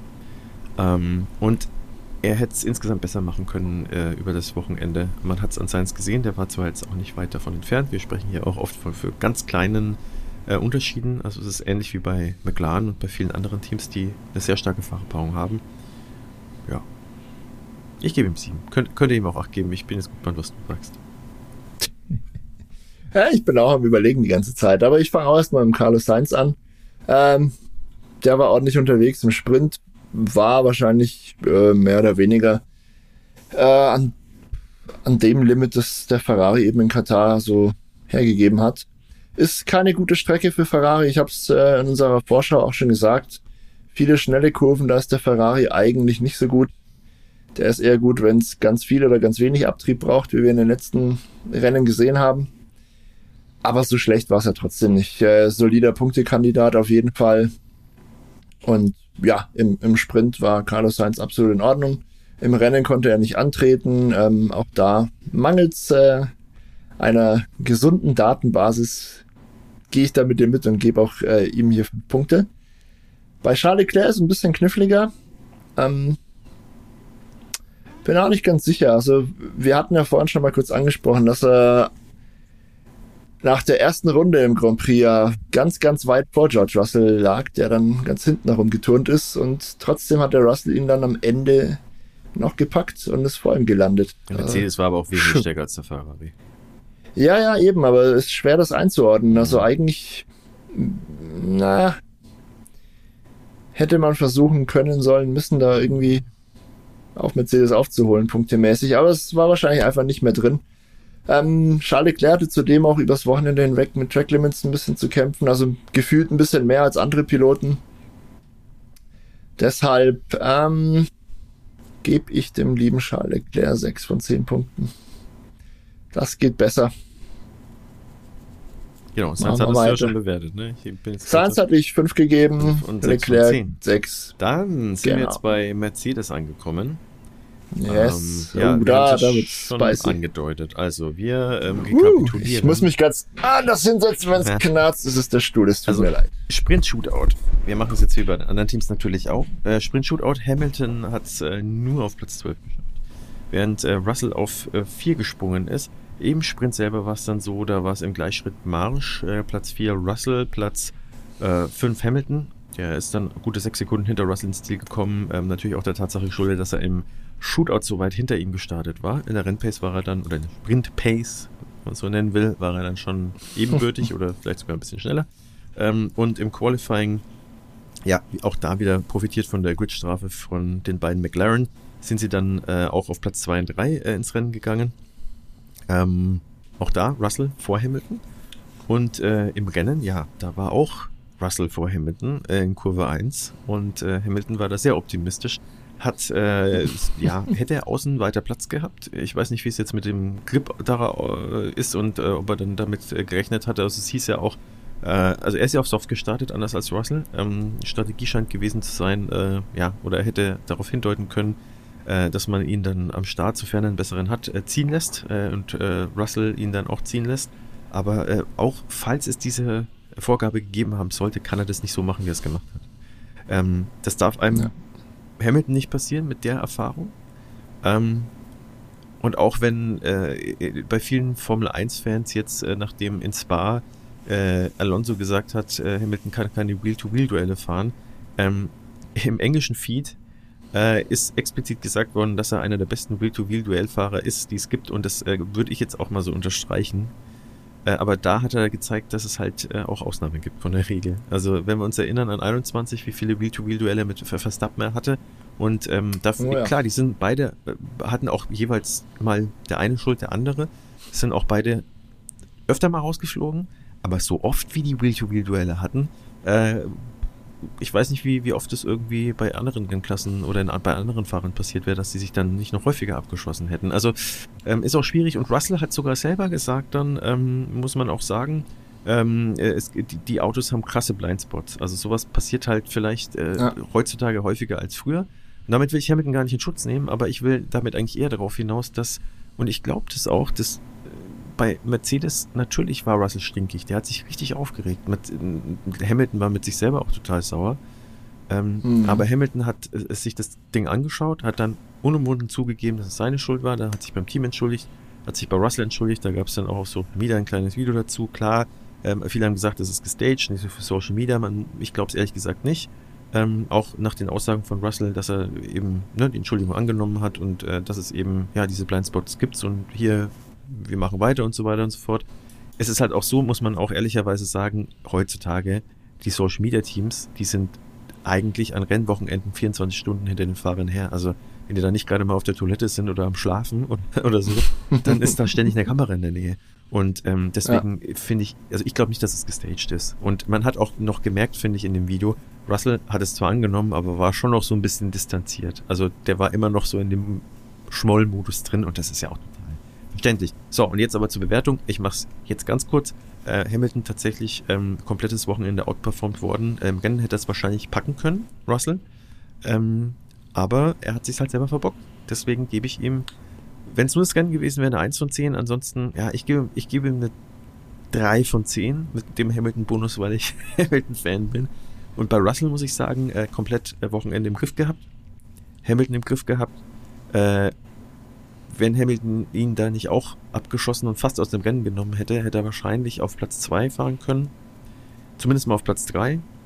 Ähm, und dementsprechend super Recovery im Rennen. Tolle Leistung. Ich würde ihm 10 von 10 geben. Ich finde es schwer zu bewerten, aber eigentlich, ich gebe sie ihm, weil, weil gerade wegen der starken Recovery im Rennen, und es war sehr unterhaltsam, gebe ich ihm einfach mal. Hat er sich verdient, weil er hat auch echt mit Widrigkeiten zu kämpfen gehabt im Rennen. Nicht schlecht, da sprichst du mir aus der Seele. Also mhm. genau die, die gleichen Bewertungen hatte ich auch so ein bisschen im Sinn. Ähm, ja, aus genau den gleichen Gründen im Prinzip, wie du es jetzt gerade schon lang und breit ausgeführt hast. Sehr gut gemacht, mein Lieber. Schön, schön. Äh, ich fand nur, also ganz kurz noch als Ergänzung, äh, als das Rennen dann lief und direkt in Kurve 1 äh, gab es diesen Unfall, hatte ich sofort auch so Flashbacks Rosberg Hamilton und Krieg der Sterne. Mhm. Und, und die Boxensprüche nämlich der beiden haben das auch hergegeben am Anfang. Ja. Lewis Hamilton war gleich am Funk so, ey, hier, mein Teamkollege hat mich aus dem Rennen gekickt. George Russell war komplett außer sich so, was, jetzt schon wieder, jetzt hatten wir es schon im letzten mhm. Rennen, jetzt direkt wieder irgendwie, also die haben sich auch in Suzuka richtig hart bekämpft. Es blieb da ohne Unfall, aber trotzdem, ne? Äh, ich glaube, die Wogen haben sich dann aber geglättet und Lewis Hamilton, nachdem er sich die Bilder angeschaut hat, hat dann auch unumwunden zugegeben, dass es hundertprozentig seine Schuld war. War auch wirklich so. Also ja, es war ein vermeidbares Manöver, ja. es wäre außen ganz viel Platz. Äh, Grip war, glaube ich, nicht so gut außen. Es ist ja sehr sandig und staubig in Katar. Aber dann musst du in der Situation aber trotzdem äh, lösen, Platz muss er lassen. Ja, total. Gerade gegen Teamkollegen, ähm, sowas geht nicht. Ich, Toto Wolf war ja nicht an der Strecke, der erholt sich ja noch nach seiner Knie-OP irgendwie zu Hause, aber er war zugeschaltet und nicht weg. Der hat wieder mit Kopfhörer durch die Gegend geworfen und war völlig aufgelöst das wahrscheinlich. Ja. kurz, ne? Also als Russell sich dann aufgeregt ja. hat, hat er dann eben gesagt, ja. hey, jetzt äh, George, wir äh, konzentrieren uns aufs Rennen. Äh, und das war jetzt genau. im Sinne von, ähm, ja, wie soll ich sagen, äh, den George da eine kurze Leine halten, sondern ihn einfach auch wieder, weil er natürlich verständlicherweise so emotional war, ihm zu sagen, hey, pass auf, ist jetzt passiert, ja. aber jetzt konzentrier dich und das hat er auch gemacht, das hat er auch bewusst gemacht, von daher, ja, auch da wieder, ähm, finde ich, äh, Toto Wolf, wirklich ein super Teamchef, der findet in den allermeisten Fällen die richtigen Worte, vor allem hinsichtlich ne, intern in die Richtung seiner eigenen Leute, das ist schon toll gewesen. Ja. Und ein Wort noch zum... Intern, ja, extern manchmal nicht so sehr. Das, ja, deswegen habe ich intern gesagt, genau. Ähm, mhm. Und ein Wort noch zum Krieg der Sterne sozusagen, Reloaded. Ähm, also es ist noch weit davon entfernt, irgendwie in die Richtung äh, ja. Rosberg Hamilton zu gehen. Aber man muss auch sagen, man sagt ja immer, ja, der Hamilton, der hat ja es auch so einfach gehabt und so. aus meiner Sicht Bullshit. Also er hat äh, in seiner Rookie-Saison Alonso geschlagen. Auch da, das, da kann man drüber diskutieren. Das Nein, hat er nicht. Die waren punktgleich, Oder punktgleich, äh, aber, aber in vieler, du hast recht, du hast recht. Aber äh, allein das ja als Rookie in der Formel 1, man kann auch sagen, ja, ja das heißt ja immer, das Team hat für ihn gearbeitet, da kann man wahrscheinlich ergebnislos diskutieren, aber selbst, selbst dann, wenn Alonso in Anführungsstrichen schlägst oder du, du ziehst nicht gleich mit ihm in deine Rookie-Saison, wenn du nichts kannst oder wenn du nicht einer der potenziell besten aller Zeiten bist.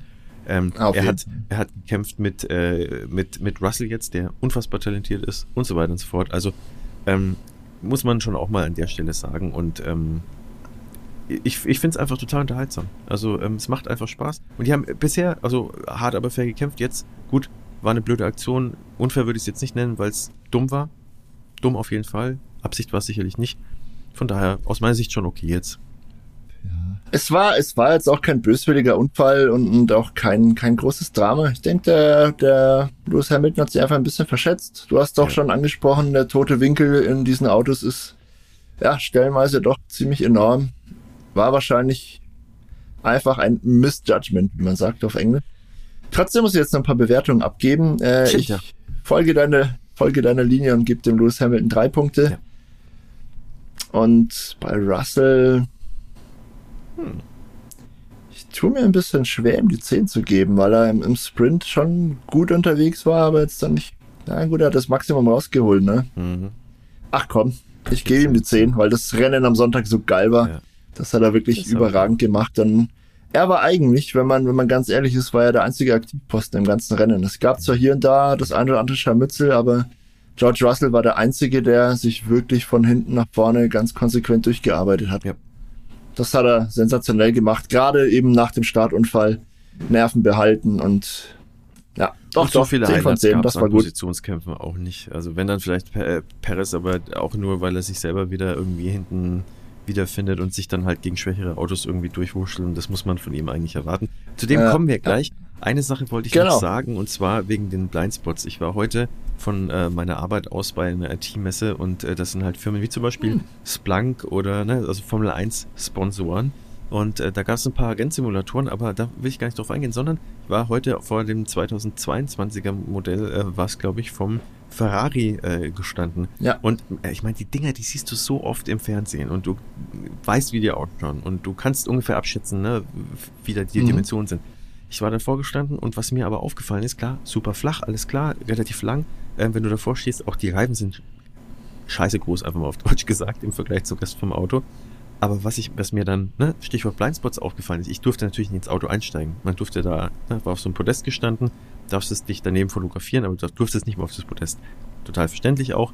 Aber wenn du das Ding so siehst, du denkst dir halt auch wirklich, wenn du davor stehst, wenn ich da drin sitze, da sehe ich ja gar nichts links und rechts neben mir. Also das wird dir da erst so richtig bewusst. Mhm. Weil du hast, also wie eng das ist, ich finde, das merkt man erst so richtig, wenn man davor steht, wie eng dieses Ding ist, um da reinzusteigen. Ich meine, irgendwie sieht man es im TV, aber ich finde es nochmal was anderes, wenn man davor steht. Und ich habe, ich war nie in so einem Ding drin gesessen, aber ich habe ein Gefühl dafür bekommen, so ungefähr, wie schwierig das sein muss, da die Übersicht zu bewahren. Wohlgemerkt bei 300 km/h, bei, äh, der, bei Kurven, die äh, die für sich schon anspruchsvoll genug sind, dann sind links und rechts teilweise bei den Geschwindigkeiten noch Autos, also dass die überhaupt heil ans Ziel kommen in den meisten Fällen.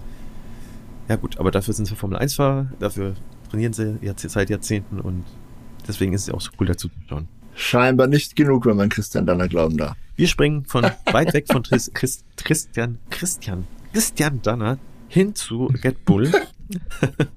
und ähm, yes. zum Finale, zum Großen sozusagen. Und äh, wir fangen an mit Paris, bevor wir dann gleich äh, wieder mal und mehr denn je zuvor Max Verstappen zu Recht mit Lob überschütten. Ähm, ja, ähm, bei Verstappen kann man ja eigentlich, ja, hier nicht ganz, aber eigentlich immer gleich sagen 1-1-1, Pole Position, Pole Position, Pole Position. Hier war es nicht ganz so. Mhm. Also Max Verstappen, Sprint Shootout, nur Platz 3. Ganz, ganz schlimm für seine Verhältnisse. Ähm, Paris auf Platz 8. Im Sprint ist ja Paris rausgeflogen, wofür er nicht ganz so viel konnte, muss man ja auch fairerweise sagen, wie gesagt. Max Verstappen hat sich vorgearbeitet auf Platz 2, aber auch eben nicht äh, gewonnen. Und äh, in der Qualifikation äh, hat sich dann Max Verstappen die. Nee, Entschuldigung. Bin hier im Rennen schon wieder, aber er hat sich die Position geholt. Und äh, Sergio Perez nur auf 13. Also das ist schon echt erschreckend, ähm, was Perez da äh, Pol, äh, Qualifikation Qualifikation leistet. ist schon echt äh, nicht mehr schön mit anzuschauen. Und ähm, ja, Race Result, Max Verstappen als zu dem Zeitpunkt schon Weltmeister wieder auf Platz 1 und der liebe Sergio Perez, wo haben wir ihn denn auf Platz 10? Immerhin Pünktchen 80 Sekunden, um es auch mal zu sagen, hinter Max Verstappen ins Ziel gekommen. Und äh, bei aller Liebe, Mit ich. Etlichen Strafen, ne? Ja, also sagen wir so. Im Sprint kann er nichts dafür, aber dass er da im Sandwich war oder im, im Clinch mit äh, Hülkenberg und Ocon, sagt schon alles aus, da werde ich nicht weiter drauf eingehen. Er underperformt leider, so sehr ich ihn mag, kann es immer nur wieder betonen, extrem. Und ich gebe ihm, weil es schon wirklich das hunderttausendste Mal in der Saison ist, ein von zehn Punkten. Boah, ist ein Statement, mhm. aber. Und es macht mir keinen kann Spaß. Man nicht sehr, kann man nicht sehr viel dagegen argumentieren, leider, ja. Gerade dieser Unfall im, im Sprint, ich habe Onboard-Aufnahmen gesehen. Hm, sorry. Ja, das, das sowieso. Ich habe Onboards gesehen, ähm, der, der offizielle Formel 1-Kanal auf, auf Social Media, auf Instagram und so ist auch sehr fit und zeigt sehr viele heiße Szenen, auch dann aus allen Perspektiven. Auch der Unfall zwischen Russell und Hamilton gab es aus fünf, sechs, sieben verschiedenen äh, mhm. Blickwinkeln. Und eben auch diesen Perez-Unfall, den hat man auch aus Hülkenbergs Sicht gesehen, aus äh, der Sicht von Esteban Ocon, aus der Sicht von Perez und aus der Sicht von Hamilton, der direkt dahinter gefahren ist. Ganz ehrlich, der Perez war in dieser Dreiergruppe eigentlich äh, hinten. Mhm. Er hat gesehen, dass der Esteban Ocon vor ihm liegt und sich äh, aufmacht, den Hülkenberg zu überholen. Warum zur Hölle er es für eine gute Idee hält, dann gleichzeitig auch noch außen anzusetzen, äh, ein Überholmanöver. Äh, also ich halt denke schon, dass das es geht schon auf seine Kappe. Hm. Ein, ganzes Stück weit, ja. Finde ich schon. Der, so die, die ärmste Sau in dem ganzen Ding war der Hülkenberg, der, der konnte gar nichts dafür. Gar. Also er konnte weder links noch rechts fahren, da waren halt jeweils Autos. Hm. Gut, dem, dem Ocon ist dann vielleicht ein bisschen die Straße ausgegangen, hat untersteuert oder so. Aber warum der Perez gerade da außen überholen muss, äh, erschließt sich mir wirklich nicht. Der hat einfach eine Kurve abwarten müssen, eine Kurve später hätte den Hülkenberg genauso bekommen, also ohne Probleme. Das war dumm. Also der steht unter Druck, er macht sich selber irgendeinen Stress und, und rennt da wirklich von einem Fehler in den nächsten rein.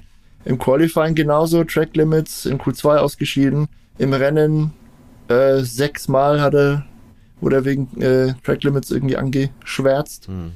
von Computern oder von den TV-Bildern der, der Rennkommissare.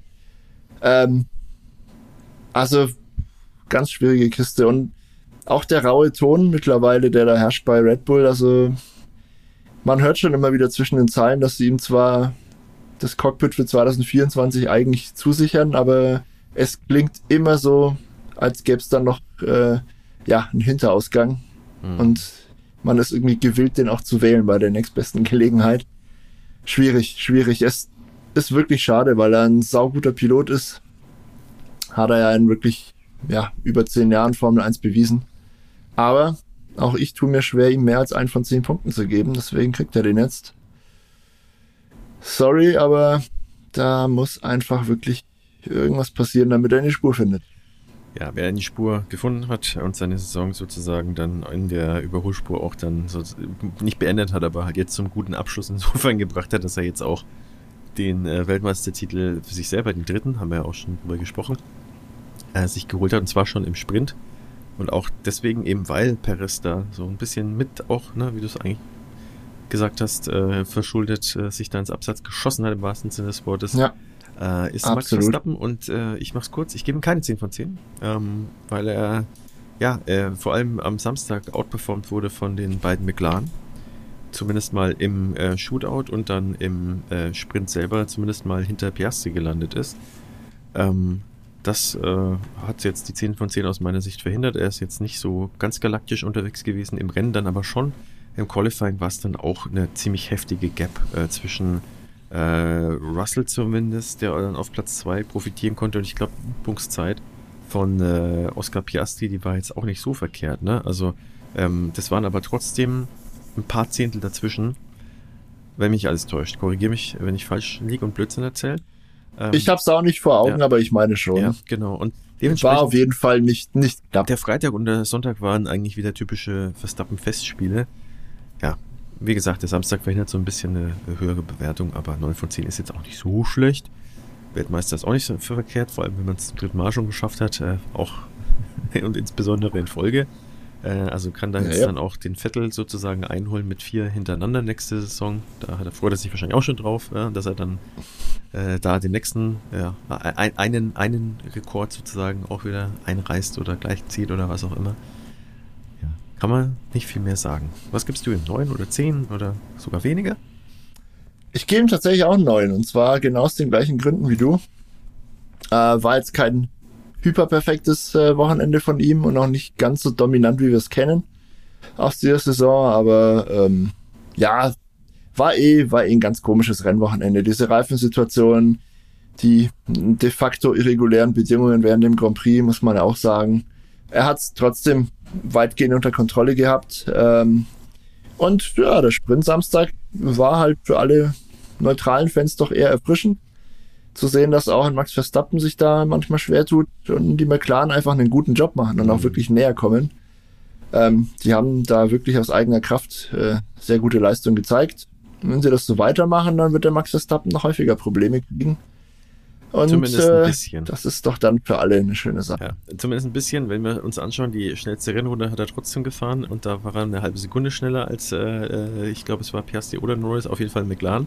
Und was noch viel krasser ist, der hat die halt einfach mal in der vorletzten Runde rausgeballert. Mit eigentlich schon relativ durchgefahrenen Reifen, äh, die ja wirklich sehr strapaziert sind. Also äh, das sind schon noch ziemliche Reserven da, wenn er es braucht. Zumindest im Rennen. Äh, man kann ihn auf jeden Fall ärgern im Sprint äh, und äh, beziehungsweise im Shootout. da ist noch Spielraum da. Ansonsten ist er weiter in seiner eigenen Welt. Ja. Und ja, da würde ich sagen, Dave, wie, ich, ich spreche jetzt mal von. Deckel drauf. Deckel drauf und nochmal großen Glückwunsch äh, Richtung Niederlande. Max Verstappen hat sich das mehr als verdient, äh, auch wenn er natürlich äh, das Auf beste Auto hat, aber er hat immer wieder gezeigt, wie weit er vor auch seinem Teamkollegen ist und natürlich vom Rest vom Feld. Also ja. wir freuen uns hiermit äh, ganz offiziell mit ihm und auch mit allen Red Bull und Verstappen-Fans, würde ich sagen. Auf jeden Fall. Wie fehlerfrei und unfassbar konstant er dieses Jahr unterwegs war. Also das ist schon besorgniserregend. Ne?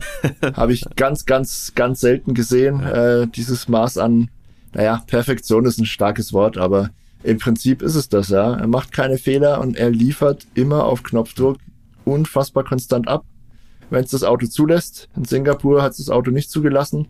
Da hat er trotzdem sehr beeindruckend das Beste draus gemacht und war eigentlich im Rennen auch schon drauf mhm. und dran, vielleicht doch noch äh, ein Podium zu holen. Also es hat nicht so viel gefehlt, wenn wir uns erinnern. Also er reizt ähm, sich. Also zu Recht ein in die Liga jetzt auch ganz offiziell äh, titelmäßig auch kommt er immer näher an äh, solche Leute wie Michael Schumacher, Lewis Hamilton, aber auch eben. Ja, ne, so viel ist er nicht mehr. Genau, so viel ist nicht mehr und er ist ja noch recht jung. Ja.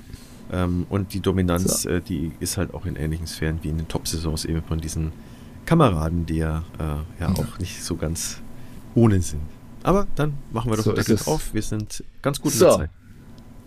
Aber pass auf, mhm. äh, gehe mal davon aus, dass wir keine Hörerfrage heute beantworten, weil ich einfach auch keine parat habe gerade. Aber nachdem wir gerade schon angesprochen haben, dass Max Verstappen dreimal hintereinander Weltmeister geworden ist, das wäre nämlich meine andere im Kreisfragen ja, Frage gewesen. Schnell, ja. Ja, weißt du denn, welche Piloten das noch geschafft haben, außer eben dreimal hintereinander Weltmeister zu werden? Naja, also die Vettel, kennst du alle, da gibt's eine, ein paar. Vettel, Vettel auf richtig? jeden Fall. Schumacher. Hamilton muss es ja eigentlich auch gewesen sein, ja. Korrekt. Ähm, Und einen gibt's noch. War es tatsächlich. Naja, ah Fangio, oder? Bellissimo, ja, die hättest du auch gewusst. Da schau einer an. Krieg ich noch einen Punkt, dann kann ich ihn überholen, theoretisch. So, nein, Quatsch, nein, das machen wir nicht so. Aber war eine sehr faire Frage sehr heute gut. von dir. Dave. Sehr gut. Ja, ich bin doch meistens fair. Ja. Die Topspeed-Fragen habe ich jetzt mal ausgeklammert seit geraumer Zeit. Vielleicht muss ich da wieder einstellen. Mal wieder eine Herde. Ich bin auf der Hut jetzt für die letzten Rennen. Ja, ja. Schauen wir mal. Alles klar, liebe Zuhörer, liebe Zuschauer. Vielen, vielen Dank euch, dass ihr es wieder, naja, gut eineinhalb Stunden, bisschen mehr mit uns ausgehalten habt. Äh, egal ob auf der Podcast-Plattform eures Vertrauens oder auf unserer neuen, äh, unserer neuen Plattform YouTube. YouTube, hier, wo wir auch vertreten sind. Ihr seid überall herzlich willkommen. Ähm, erzählt allen davon, wenn es euch gefällt, was wir hier machen. Das wäre ganz toll. Äh, liked unsere Sachen, schreibt einen Kommentar, äh, bewertet unseren Podcast. Wie auch immer, ihr kennt das ganze Spiel. Ähm, geteilte Freude ist doppelte Freude. Ihr wisst, ich muss es immer wieder betonen. Vielen, vielen, vielen Dank euch. Ja. Ähm, und wir hören, lesen, sehen uns schon bald wieder. Nächste Woche machen wir nämlich eine schöne Vorschau auf den Grand Prix der USA in Austin. Spannend. Bis dahin von mir. Zurück. Ja, auch von ihr. Yeah. so schaut's aus. Macht es gut. Bis dahin. Ciao. Tschüss.